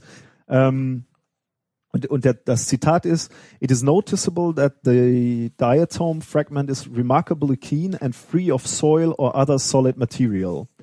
Ähm, daraus schließt er, weil es so sauber ist, kann es nur aus dem Weltall kommen. Ähm, wenn du dir jetzt überlegst, okay, wie ist die Kieselalge hier hingekommen, würde man also sagen, äh, und, und das steht auch in dem Paper drin, äh, die ist halt äh, mit, mit Kometen hier hingereist, in, in Eisblöcken. Oh. Und dann würdest du nämlich eben genau, In klinisch sauberen Eisblöcken. du würdest eben erwarten, dass eben genau davon was, das war halt Ja. irgendwo eingebettet, um hier hinzukommen. Ja. Und dann würdest du halt erwarten, dass da irgendwie noch Sachen dranhängen. Äh, und wenn es, wenn es halt vom, vom, vom Erdboden kommt und hochgewirbelt wird, dann kannst du davon ausgehen, dass es vielleicht eher sauber ist. Also hart. ja. Also der Professor äh, sieht sich natürlich jetzt äh, mit mit viel Kritik konfrontiert und deswegen sagt er, er möchte nochmal so ein Experiment starten. Äh, er möchte, wenn wenn der hellische Komet hier wieder durchrauscht, dann möchte er ähm, nochmal Partikel aufsammeln und dann möchte er sich die Verteilung der Isotope in diesem Material ein, äh, anschauen. Und wenn die nicht identisch sind mit, äh, mit Lebewesen oder biologischen Fragmenten, die von der Erde kommen, dann hat er den Beweis. Gut, warten wir mal. Im Zweifel Wann kommt der wieder? ähm, ich, ich denke, der, äh, ich, ich, War der nicht letztens erst? ja, der, der, der hellische Komet muss nicht kommen. Äh, wir müssen nur durch seinen Schweif durchrauschen. Immer wenn du durch den Schweif durchrauschst, Ah, dann, okay. dann prasseln wieder so kleine Partikel auf uns nieder. Das heißt, äh, ähm, durch diesen Schweif fliegst du halt einmal im Jahr quasi. Ähm, und dann kann er sich das nochmal angucken. Es bleibt spannend. Ich wollte nur, äh, ich hielt es für wichtig, dass man äh, der Bildzeitung etwas entgegenhält. Also äh, wir haben leider noch keine Aliens gefunden. Glaubt der Bildzeitung nicht. Ja. Wir bleiben dran. Also sobald es äh, Ihr seid die Ersten, die es erfahren. wahrscheinlich ja einer der allerersten. Ja. Ja, schön. Ja, schön. Nett. ja fand ich auch. Kommen wir zurück zur Erde. äh, zurück zur Erde, äh, zu bodenständigeren Themen. Und zwar geht's um äh, Bierbrauen Do-it-yourself. Geht's um Gurken oder? Nein, es ist kein, du, du magst das Gurkenbier nicht, ne? Nein. Das ist, ja, kann Nein. ich, kann ich nachvollziehen, aber ich find's wie gesagt nicht so schlimm. Ich mag aber auch keine Gurken. Also von daher, ähm, das ist siehste, natürlich das, schon. Hätte ich das gewusst, hätte ich dir ein Rauchbier oder so mitgebracht. das hätte ich auch nicht getrunken. ich weiß. Das ist wahrscheinlich deine Strategie. ne? Du ja, bringst genau. mir jetzt jede Woche Bier mit, wo du weißt, dass ich das nicht mag. Also das, das. Borbecker Dampfbier letztes Mal war doch super. Stimmt, ja. So, äh, kommen wir äh, zurück. Ähm, und zwar geht's um Bier Do It Yourself. Äh, ich muss sagen, als ich so Abitur gemacht habe, das ist schon ein paar Jährchen her, hatten wir mal die Idee bei uns in der Stufe, ähm, eine äh, Waschmaschine umzubauen, um damit Bier zu brauen. Das geht, dazu gibt's Anleitungen im Internet. Wir haben äh, uns dann äh, später doch dazu entschieden, einfach Honig zu kaufen und Met zu machen. Das ist einfacher. Ähm, Was aus dieser Gesellschaft geworden ist, seit es das Internet gibt. ja, schlimm, ne? ähm, jetzt äh, geht es äh, um, es ist nicht direkt ein Paper, das ich rausgesucht habe, sondern es ist eine äh, Case Study. Es ist also was Medizinisches. Spannend. Ähm, und zwar geht es um ein wenig bekanntes äh, Syndrom. Ähm, erschienen ist das äh, dieses Paper im International Journal of äh, Clinical Medicine in diesem Jahr und äh, den Monat kriegt den auch am also akzeptiert am 12. Juni. Also äh, ist auch schon ein bisschen was her, aber äh, trotzdem sehr interessant. Und zwar der Titel dieses äh, Papers ist ähm, A Case Study on Gut Fermentation Syndrome. Gut Fermentation. Ja. Auch genannt Auto Brewery. Oh, please. Wirklich? Ja, ernsthaft. Oh, verdammt. ähm, es geht im Großen und Ganzen äh, um einen Mann in dieser Studie. Dieser Mann war 61 Jahre alt im Jahr 2010. Ähm, und der hatte folgendes Problem. Ähm, nach einer Fußoperation im Jahr äh, 2004 hat er festgestellt, dass er häufig schon nach ein bis zwei Bier extrem betrunken ist. Ähm, schlecht ist ja, ja, das äh, spart Geld, ne? Ähm, das kam ihm komisch vor und seiner Frau auch. Seine Frau war nämlich Krankenschwester Mhm. und die hat das äh, hat dann mal Folgendes gemacht, nachdem sie beim Arzt waren äh, und äh, der halt gesagt hat, ne, ist nix, ne? Äh, haben sie mal angefangen, den ähm, haben sich so einen kleinen hier Alkohol-Atemtester gekauft äh, und zwar einen, also jetzt nicht so ein Kirmes-Ding, sondern wirklich einen, der auch äh, ordentlich geeicht ist und so weiter. Die, wie gesagt, Frau Krankenschwester wusste, was sie macht und haben dann äh, in kontinuierlichen Abständen regelmäßig den Blutalkohol, äh, nicht den Blutalkohol, den Atemalkohol gemessen Ja. und äh, konnten dokumentieren, äh, dass der gute Herr äh, des Öfteren einen Atemalkoholspiegel von 3,3 bis 4 Promille hatte. Nach zwei Bier oder Äh, jetzt ist das Interessante, und zwar nach ein bis zwei Bier, aber auch ohne überhaupt etwas getrunken zu haben. das heißt, er war spontan betrunken, einfach so. ja und nicht zu knapp, ne? Genau, ja, ja, also Äh, ich richtig. meine, ist ja nicht so, dass er irgendwo sitzt und denkt, ich bin so ein bisschen duselig, sondern bei vier äh, Promille oder was du da gesagt hast, da hat man ja starke äh, wir Richtig, ja, ja, richtig, also richtig hart. Äh, dazu muss man, möchte man einmal kurz noch erwähnen, dass äh, Legal Limit in den USA ähm, liegt bei äh, 0,8 Promille. Bisschen höher als hier, aber Ja, Ja. aber immer noch. ähm, immer noch ordentlich. Auf jeden Fall äh, ist der teilweise wirklich schon nah an einer Alkoholvergiftung gewesen. Hm. Und dann fragt sich halt, woher, ne?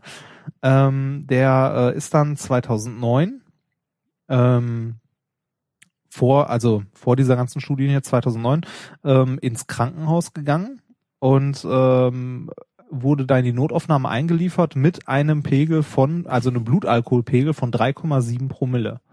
Was halt wirklich schon gefährlich ist und ähm, den haben natürlich alle für einen Trinker gehalten. Ich wollte gerade sagen, also das glaubt dir erstmal gar genau, keiner. es ne? glaubt niemand. Ja. Auch der Arzt, bei dem er war und so, die haben den halt alle für einen, für einen heimlichen Ja, Trinker ja, gehalten. Auch seiner Frau gegenüber, die Frau hat halt auch, nein, der hat nichts getrunken, haben die halt alle, ja, ja, Ja, ja.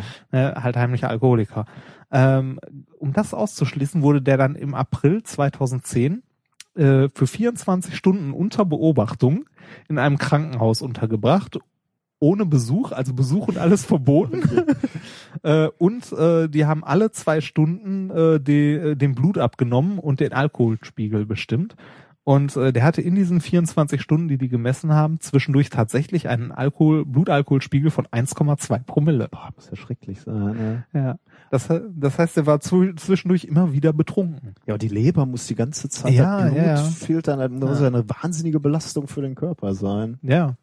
Ähm, äh, ich habe gerade die Namen vergessen zu erwähnen. Das Ganze wurde äh, von zwei Leuten im Großen und Ganzen veröffentlicht. Also ich meine, es ist ja auch äh, jetzt kein kein Paper im Sinne von, äh, dass man irgendwelche Messungen gemacht hat und daraus Relationen abgeleitet hat, sondern die haben hier im Großen und Ganzen äh, den Fall beschrieben. Also äh, im Grunde ist das hier die medizinische Akte. Ja. Ähm, und ähm, was da passiert ist, ist genau dieses selten beschriebene Syndrom, äh, die äh, Fermentation von ähm, von äh, ich weiß gar nicht was war es äh, Kohlenhydraten und äh, Zucker und so weiter Ja. äh, im Magen oder in den Gedärmen, aber hauptsächlich im Magen äh, zu Ethanol. Krass. Und was ist der Mechanismus? Also warum passiert das bei ihm? Und das haben sie dann wahrscheinlich untersucht. Ne? Genau, das Was haben sie untersucht. Erstmal wollte ich dazu noch sagen, Ja. das Syndrom ist schon seit längerem bekannt, aber die meisten Fälle, äh, das ist jetzt hier wirklich mal einer, der unter Beobachtung dann 24 Stunden wirklich messbar war, äh, die meisten Fälle, ähm, also es tauchen selten welche auf. Ähm, weil äh, die Leute halt wirklich sagen, ja komm hier, der ist halt ein Trinker, ne? Also deshalb gibt's dieses, äh, gibt's wenig dazu, aber ein paar Studien und viele sind halt so im Bereich der Mythen und Legenden, glaubt man nicht und so. Äh, aber hier hat sich dann tatsächlich herausgestellt, die haben dann auch Messungen gemacht und ähm, haben äh, festgestellt, dass äh, sich in dem im Magen von diesem Menschen ähm, eine ähm, Hefesorte äh, angelagert hat, die halt ähm, die halt äh, die äh, Kohlenhydrate und ähnliches wirklich in Alkohol umgewandelt hat und den regelmäßig immer schön, wenn er irgendwas Kohlenhydratreiches gegessen hat, zum Beispiel oder was sehr zuckerhaltiges, den einmal richtig schön aus dem Leben gehauen haben. muss der nicht äh, auch Unmengen Gas entwickelt haben? Keine Ahnung. Äh, die, der, diesen Stamm, den er da übrigens äh, in sich hatte, das war der äh, Sacha, äh, boah, Saccharomyces äh, cerevisiae. Hm. Siehst du, mein ganz Latein in der Schule hat nichts gebracht. Ich kann nicht mal ein paar Pilznamen aussprechen. Äh, die, der Mensch konnte behandelt werden. Und zwar hat er halt äh, so eine Art Pilzgift bekommen. Ähm, und äh, halt eine äh, kohlenhydratarme und zuckerarme Diät. Äh, Ah, damit die aushungern. Genau, äh, halt sterben und aushungern, Ja. äh, ein paar Wochen durchgezogen und Ja. danach war der okay.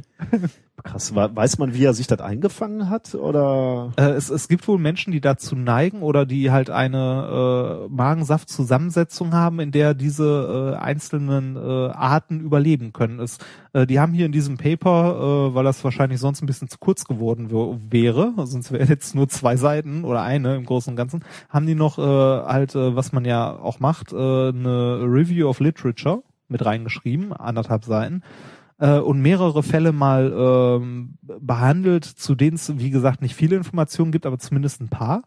Äh, und ähm, es kommt wohl häufiger vor, als man denkt. Und es gibt mehrere, äh, mehrere Pilzstämme, die das verursachen.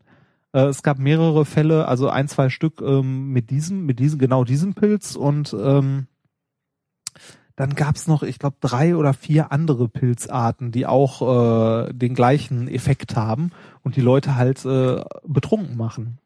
Ob das ein Markt ist, ob du das verkaufen kannst, den Pilz? Hier äh, kannst den ganzen Abend äh, einfach nur Cola trinken, vorher einmal den Pilz futtern und du hast gesagt, manche Menschen haben die physiognomischen Voraussetzungen, damit der Pilz in den leben kann oder genau leben kann. Ja, ich also mein, wenn ich das jetzt essen ich meine, ich so mein, wenn, wenn, wenn du so einen Hefepilz zu dir nimmst, ne, äh, ja, passiert ja immer nichts, ja. Genau, passiert ja auch nichts. Das geht halt normalerweise oben rein, unten raus, einmal durch, aber es gibt äh, wohl Bedingungen, Ja. äh, halt unter denen, die auch äh, halt äh, sich in der, im ganzen Verdauungstrakt ansiedeln können. Ja, das heißt, wir können Ja, daraus jetzt keinen Markt machen, Nee, äh, das wahrscheinlich Ding nicht. züchten und dann verkaufen in kleinen Dosen, damit die Leute sich das rein Wahrscheinlich nicht. löppeln. Äh, gut, die Frage ist, wer will das, aber, ähm, Aber jetzt hast du wieder ein tolles Argument, wenn das wenn du irgendwann mal nach einer Party äh, auf dem Fahrrad, natürlich nicht im Auto, sondern auf dem Fahrrad von den Herren in Grün angehalten wirst. Haben sie getrunken? Nein. lesen Sie dieses Paper. Genau, hier direkt in der Hand drücken und sagen, hier, das is it. Äh, dat Ich bin, ich bin schwer krank. genau. Ja, Was es gibt, ne? Ja, Hammer, ne? Ja, ich meine, auch, auch so die Schicksale jetzt, ne? Also, äh, ich meine, äh, wie gesagt, die beschreiben, also hier in diesem Review beschreiben die auch ähm, halt äh, äh, Fälle von aus den 70ern, wo das halt mal aufgetaucht ist und es gab nie wirklich mal ein belastbares, eine belastbare Studie dazu und die haben, wie gesagt, diesen Typen jetzt wirklich mal 24 Stunden sich Ja. angeguckt äh, und das Paper ist, ist dieses Jahr erschienen. Also ist das ist auch nochmal 40 Jahre zwischen. Das ist schon Hammer. Ja, wahrscheinlich gab es dann auch Leute, bei denen das nicht ganz so extrem war, Mhm. also dass die dann so leicht äh, betrunken waren. Und bei ihm ist es ja so, Äh, vier Promille schon fast ja, äh, dass der das überhaupt, ich meine, da bist ja, liegst ja auch flach. ordentlich, ne? Ja, krass. Äh. Ja, das würde mich nochmal interessieren, wann das anfing in seinem Leben, ob er halt, äh, ob das stand irgendwie schon früh war oder. Ja gut, Also wie gesagt, also äh, richtig aufgefallen ist es denen nach dieser Operation halt am Fuß, dass danach halt irgendwie was im Argen war. ist. Ja. Ja, vielleicht äh, war da der Körper eine, eine Zeit etwas geschwächt und da konnte der, äh, der, der Pilz sich da besser einnisten. Ja, kann quasi, sein. Ne? Aber erst erstmal denkst du an sowas ja Nee. nicht, ne? Also ich meine, äh, selbst äh, selbst wenn ich betrunken wäre, ohne also ohne was getrunken zu haben, denkt man ja nicht dran, dass man betrunken Mhm. ist. Man merkt nur, es geht einem nicht so gut und man ist wackelig auf den Beinen und ein bisschen schummrig. Ja, ich muss zugeben, also wenn ich bin ja Hypochonder und äh, vor sowas hätte ich eigentlich am meisten Angst, dass man irgendwie krank ist und eine Krankheit hat, die kein Mensch kennt. Ne? Du bist Ja. also, du gehst da hin und sagst, boah, ich fühle mich wie betrunken. Dann ja gut, dann gucken sie dir, legen sie dich da einmal in die Röhre. Ja gut, äh, genau. Erstmal gu erst, erst mal gucken sie, ja, sie sind betrunken. Aber ich habe gar nichts getrunken. Ja, ist kommen sie klar. morgen wieder. Ja. Ja, und dann, dann suchen die halt ewig rum, ne? Und, Ja. und äh, wenn da nicht der, wenn, wenn da nicht mal einer äh, das, den, das richtige Gespür hat, dann wird er eng. Das, Ja, Hammer. ja, da bekommt äh, dieser Begriff Privatbrauerei, finde ich, einen komplett neuen Anstrich. Ja. Sehr schön. Mein persönliches. ja, genau. Äh, wenn ich weiß, ja, du wirst, ja, du wirst es nicht verkaufen können, ne? aber Remford-Bräu. Nicht schlecht, ja. Sehr schön. Ähm, Das war's. Soweit mit den wissenschaftlichen Themen. Vorerst fast, ne? Wir haben noch, fast ähm, ein wir sind noch, Gemeinschaftsthema. Genau, wir sind praktisch noch über etwas gestolpert, was auch die, die Medienlandschaft etwas ähm, bestimmt hat. Ähm, Die wir auch früher schon mal erwähnt haben. genau, immer mal angerissen. Die Ja. IG äh, Nobelpreisverleihung. Ne? Ähm, Genau. Sie wurden wieder verliehen Genau. für 2013. Äh, vor, wann war das? Letzte oder vorletzte Woche? Irgendwie sowas, ne? Im Ich Zeitraum jedenfalls seit unserer letzten ähm, Sendung. Weißt du eigentlich, wofür IG, also wir haben es, glaube ich, schon mal, steht halt nicht für Ingenieure, Nee. äh, Gesellschaft. Nee, es ist ein kleines Wortspiel. ja, ignoble, ne? Genau. Unwürdig, schmachvoll, schändlich. ja, genau. Wobei, äh, du hast es sogar live verfolgt. ich, ne? Ja, ich habe das durch Zufall live gesehen. Äh, ich, Und so äh, schändlich äh, schien es gar nicht gewesen zu nee, sein. ne? es ist extrem lustig. Ja. Ähm, also ich habe es, äh, li- es wird jedes Jahr jetzt übrigens äh, live gestreamt. Das Ganze ist mitten in der Nacht. Äh, deshalb war ich am nächsten Tag auch so kaputt, als ich hier war. Das ging nämlich bis zwei Uhr oder drei. Ähm, auf jeden Fall recht lang. Äh, die werden in äh, Harvard verliehen. Haben wir äh, auch schon mal erwähnt und äh, diese ganze Preisverleihung an sich ist sehenswert, äh, weil man da wirklich sieht, dass sich die Leute überhaupt nicht ernst nehmen. Im Publikum sitzen auch haufenweise Nobelpreisträger, äh, also von den richtigen. Ähm, und ähm, moderiert wird das Ganze zum Beispiel von einem Typen, der so einen alten Zylinder aufhat und vorne steht. Äh, äh, zwischendurch gibt's eine Pause, es kommt jemand als riesige Zielscheibe verkleidet auf die Bühne und die Leute werfen ihre Papierflieger nach dem. ähm, und äh, ein sehr schönes Detail, äh, jeder, der so einen Preis äh, verliehen bekommt, ähm, darf dann auch kurz ein paar Worte dazu sagen. Und ähm, tatsächlich auch nur kurz, das ist relativ strikt. Ähm, wie ist das bei so bei Konferenzen, wenn einer zu lange redet? Was passiert dann meistens? So ein Vortrag, wenn einer einfach nicht zum Punkt kommt und nicht Ende macht? ja, wird unruhig und, äh, Und der Chair sagt irgendwann, ja, Irgendwann, könnten sie ja, langsam wenn- wenn vielleicht. du Glück hast. Genau, Manchmal- wenn, wenn du Glück hast. ja. manchmal auch nicht. Äh, beim Ig Nobel Prize äh, sind die Leute da ein bisschen äh, enthusiastischer, sag ich Okay. mal. Da passiert nämlich Folgendes. Äh, es gibt ein kleines Kind, ein Mädchen, das nur einen Job hat an diesem Abend. Wenn einer zu lange redet, geht die nach vorne zum Rednerpult, stellt sich neben den und brüllt ihn die ganze Zeit an, please stop, I'm bored, please stop, I'm bored, please stop, I'm bored. Und das macht die so lange penetrant durchgehend, bis der die Fresse hält und geht. Das würde ich mir tatsächlich für so manche Konferenz wünschen. Ein Board. Das ist großartig, oder? Ja, sehr schön. Ja, und äh, auch die Leute, die diese Preise verliehen bekommen, kommen teilweise dann kostümiert auf die Bühne oder äh, halten halt noch irgendwelche Reden, die auch komplett schwachsinnig sind. Ich habe äh, mal rausgesucht, die, ähm, also der, also man könnte sich auch fragen, welche Arbeiten werden ausgezeichnet? Ja. Also worum geht's? Was ist der Ja. Sinn? Ähm, äh, sind das jetzt nur irgendwelche Wissenschaftler, die da Schwachsinn präsentieren? Äh, aber also die, und da wird's glaube ich klar, ähm, sie, der, das Ziel ist, wissenschaftliche Leistung äh, zu ehren, die, und jetzt zitiere ich, Menschen zuerst zum Lachen, dann zum Nachdenken bringen äh, das finde ich irgendwie äh, sehr schön. Also äh, wie, wie, wie, wie da zusammengebracht wird, dass Wissenschaft lustig sein kann, aber dann doch auch ähm, gehaltvoll, ne, gleichzeitig. Ja, das, das, das ist auch bei vielen Sachen, also wir kommen ja gleich noch zu ein paar Preisen, wo man im ersten Moment denkt, was zur Hölle, warum gibt's dafür einen Preis? Wenn man dann genauer nachdenkt, oder ne, man muss nicht mal nachdenken, sondern wenn man ähm, sich ein bisschen näher mit dem Thema beschäftigt, sieht man, okay, das hat einen Sinn, das hat für irgendwas ist das gut. ja. Auch wenn es nur als Abfallprodukt nebenbei halt für irgendwas gut ist.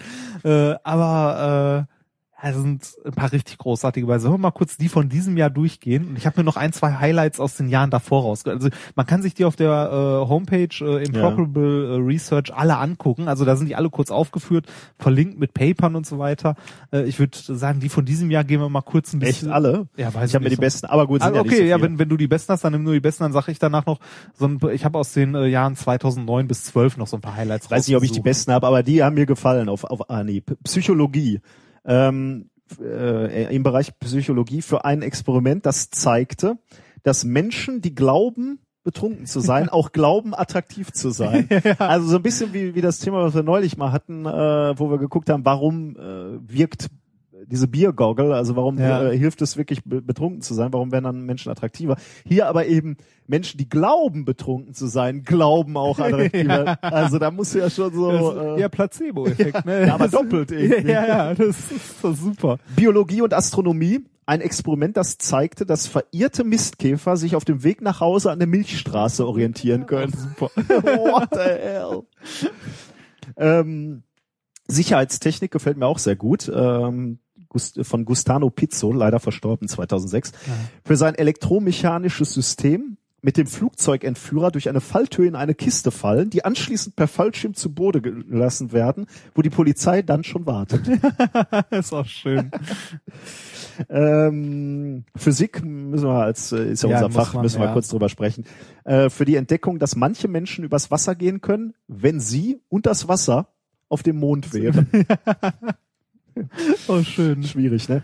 Und ähm, möchtest du Frieden machen oder darf ich Ja, Frieden den, machen? ja, Den mach, mach, mach du. Ich, Okay, ich, ich du lese noch ein paar paar. andere Frieden. Äh, Fri ich habe noch einen Friedensnobelpreis, IG-Nobelpreis. Da muss man sagen, der fällt immer ein bisschen aus der Reihe, weil äh, beim Friedensnobelpreis muss nicht unbedingt ein Paper da sein, sondern der wird einfach für eine herausragende Leistung. ja, in dem Fall, das ist nicht wirklich eine herausragende Leistung. Ja, ja, das bitte. ist eher so eine Absurdität. Ja, ja, es ist halt, äh, ist halt auch immer mit dem Augenzwinkern. Ne? Also ich lese hier mal vor, äh, der Friedens-IG-Nobelpreis ging an Weißrussland und sein Präsident für das Verbot des Applaudierens in der Öffentlichkeit und an die weißrussische Polizei, die nämlich einen Einarmigen festgenommen hat, weil er in der Öffentlichkeit applaudierte. hat, ja.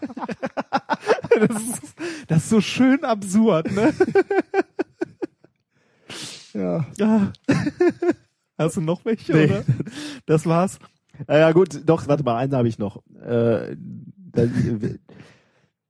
äh, da müssen wir den Explicit-Button wieder drücken eigentlich. Öffentliches Gesundheitswesen. Oh ja, der schön. Eine schöne Arbeit. Äh, chirurgisches Management einer Epidemie von Penisamputation in Siam, äh, in der verschiedene Techniken empfohlen wurden, äh, wie man damit umgeht, außer für den Fall, und das war ausdrücklich ausgenommen, in dem der Penis teilweise von einer Ente gegessen wurde. das, das ist auch super, ne? Keine, Oh ja, keine Ahnung. Ja. Das waren so die Highlights von diesem Jahr, ne? Wie gesagt, ich hatte noch ein paar schöne äh, von äh, Äh, um dich nochmal zu fragen, weil du das gesehen hast, dann ist dieser Mensch, der diese äh, Es diese. Penis äh, äh, von von Enten gegessenen Penisarbeit gemacht hat, der ist dann da und Ja, ja, stellt den richtig. Kopf ein. ja, richtig. Ei, ei, ei. Und die sind auch alle echt stolz, die Leute, den Ja. Zum Beispiel ja. gab's ja auch den äh, in Medizin, den kriege ich jetzt so nur halb auf die Kette. Ähm, da haben die Leute ausgesucht, äh, halt untersucht zwei Leute, wie sich ähm, die äh, für ihre Studie die die Wirkung klassischer Musik auf Herztransplantation an Transplatz ach, Transplantationen so, misst an herztransplantierten Mäusen. Mäusen, genau. Die sind in Mäusekostümen gekommen. Mit so kleinen Herzen in der Hand. Cool. Äh, ein paar Highlights noch aus den Jahren vorher. Ähm, Gab es zum Beispiel äh, hier Neuroscience 2012.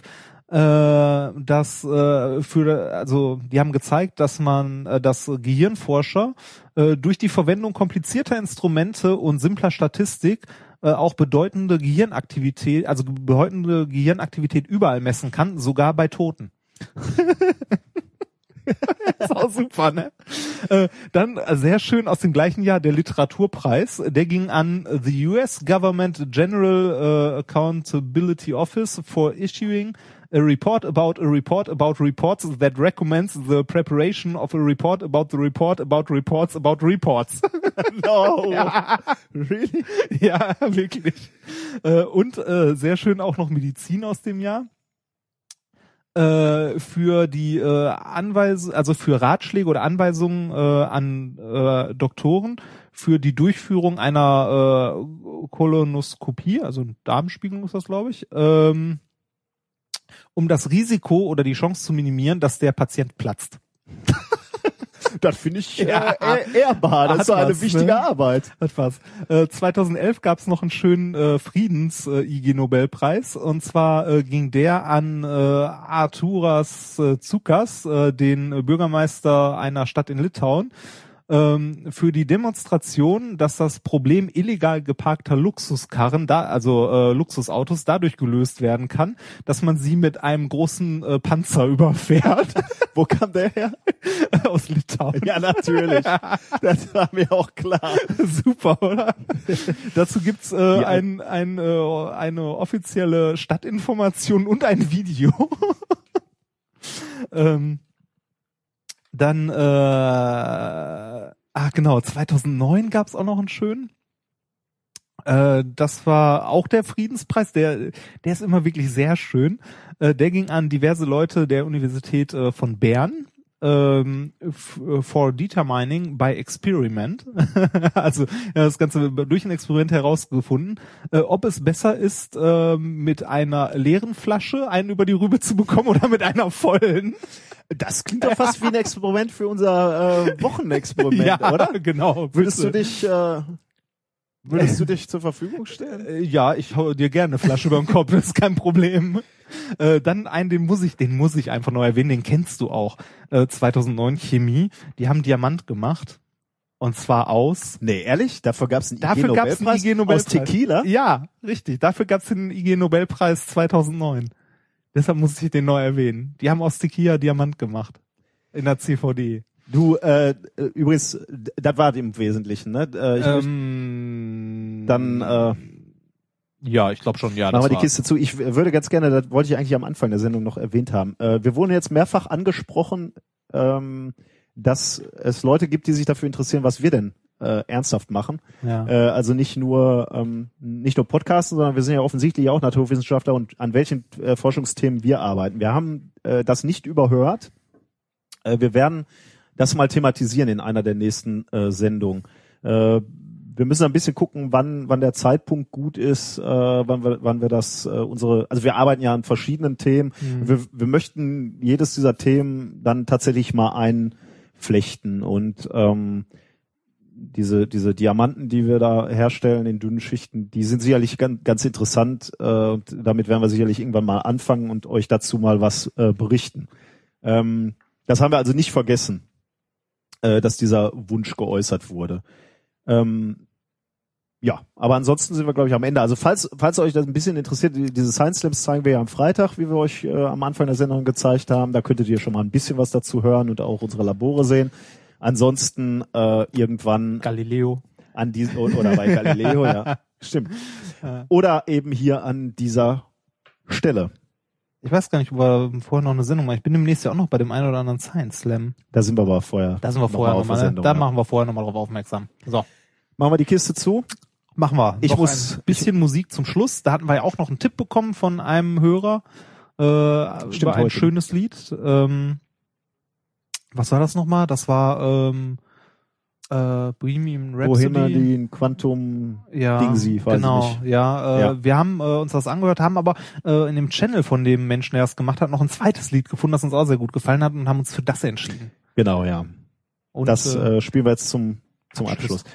Ich muss tatsächlich noch ein, ich muss heute das letzte Wort haben. Ja, äh, komm. nicht, dass es ja, ungewöhnlich wäre. pff, nö. Aber Marcel Reich-Ranitzky ist gestorben Oh und ja. er hat immer sein literarisches äh, Quartett mit diesem Brecht-Zitat oder der Version seiner Interpretation des Brecht-Zitates gebracht. Und damit können wir auch aufhören. Und so sehen wir betroffen den Vorhang zu und alle Fragen offen. Das finde ich sehr schön. Ja. Tschüss, bis in zwei Wochen, falls wir dann noch leben. Ja, bestimmt.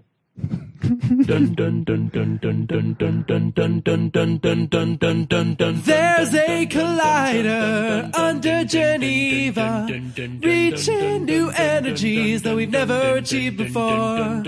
Finally, we can see with this machine a brand new data peak at 125 GeV. See how gluons and vector bosons fuse, muons and gamma rays emerge from something new. There's a collider under Geneva, making one particle that we've never seen before. A complex scalar elusive boson escape detection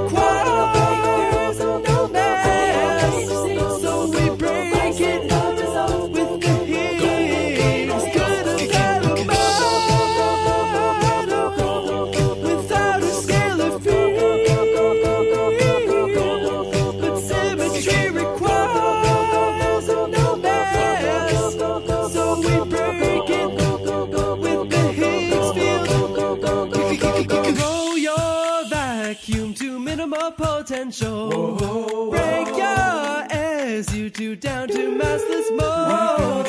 Into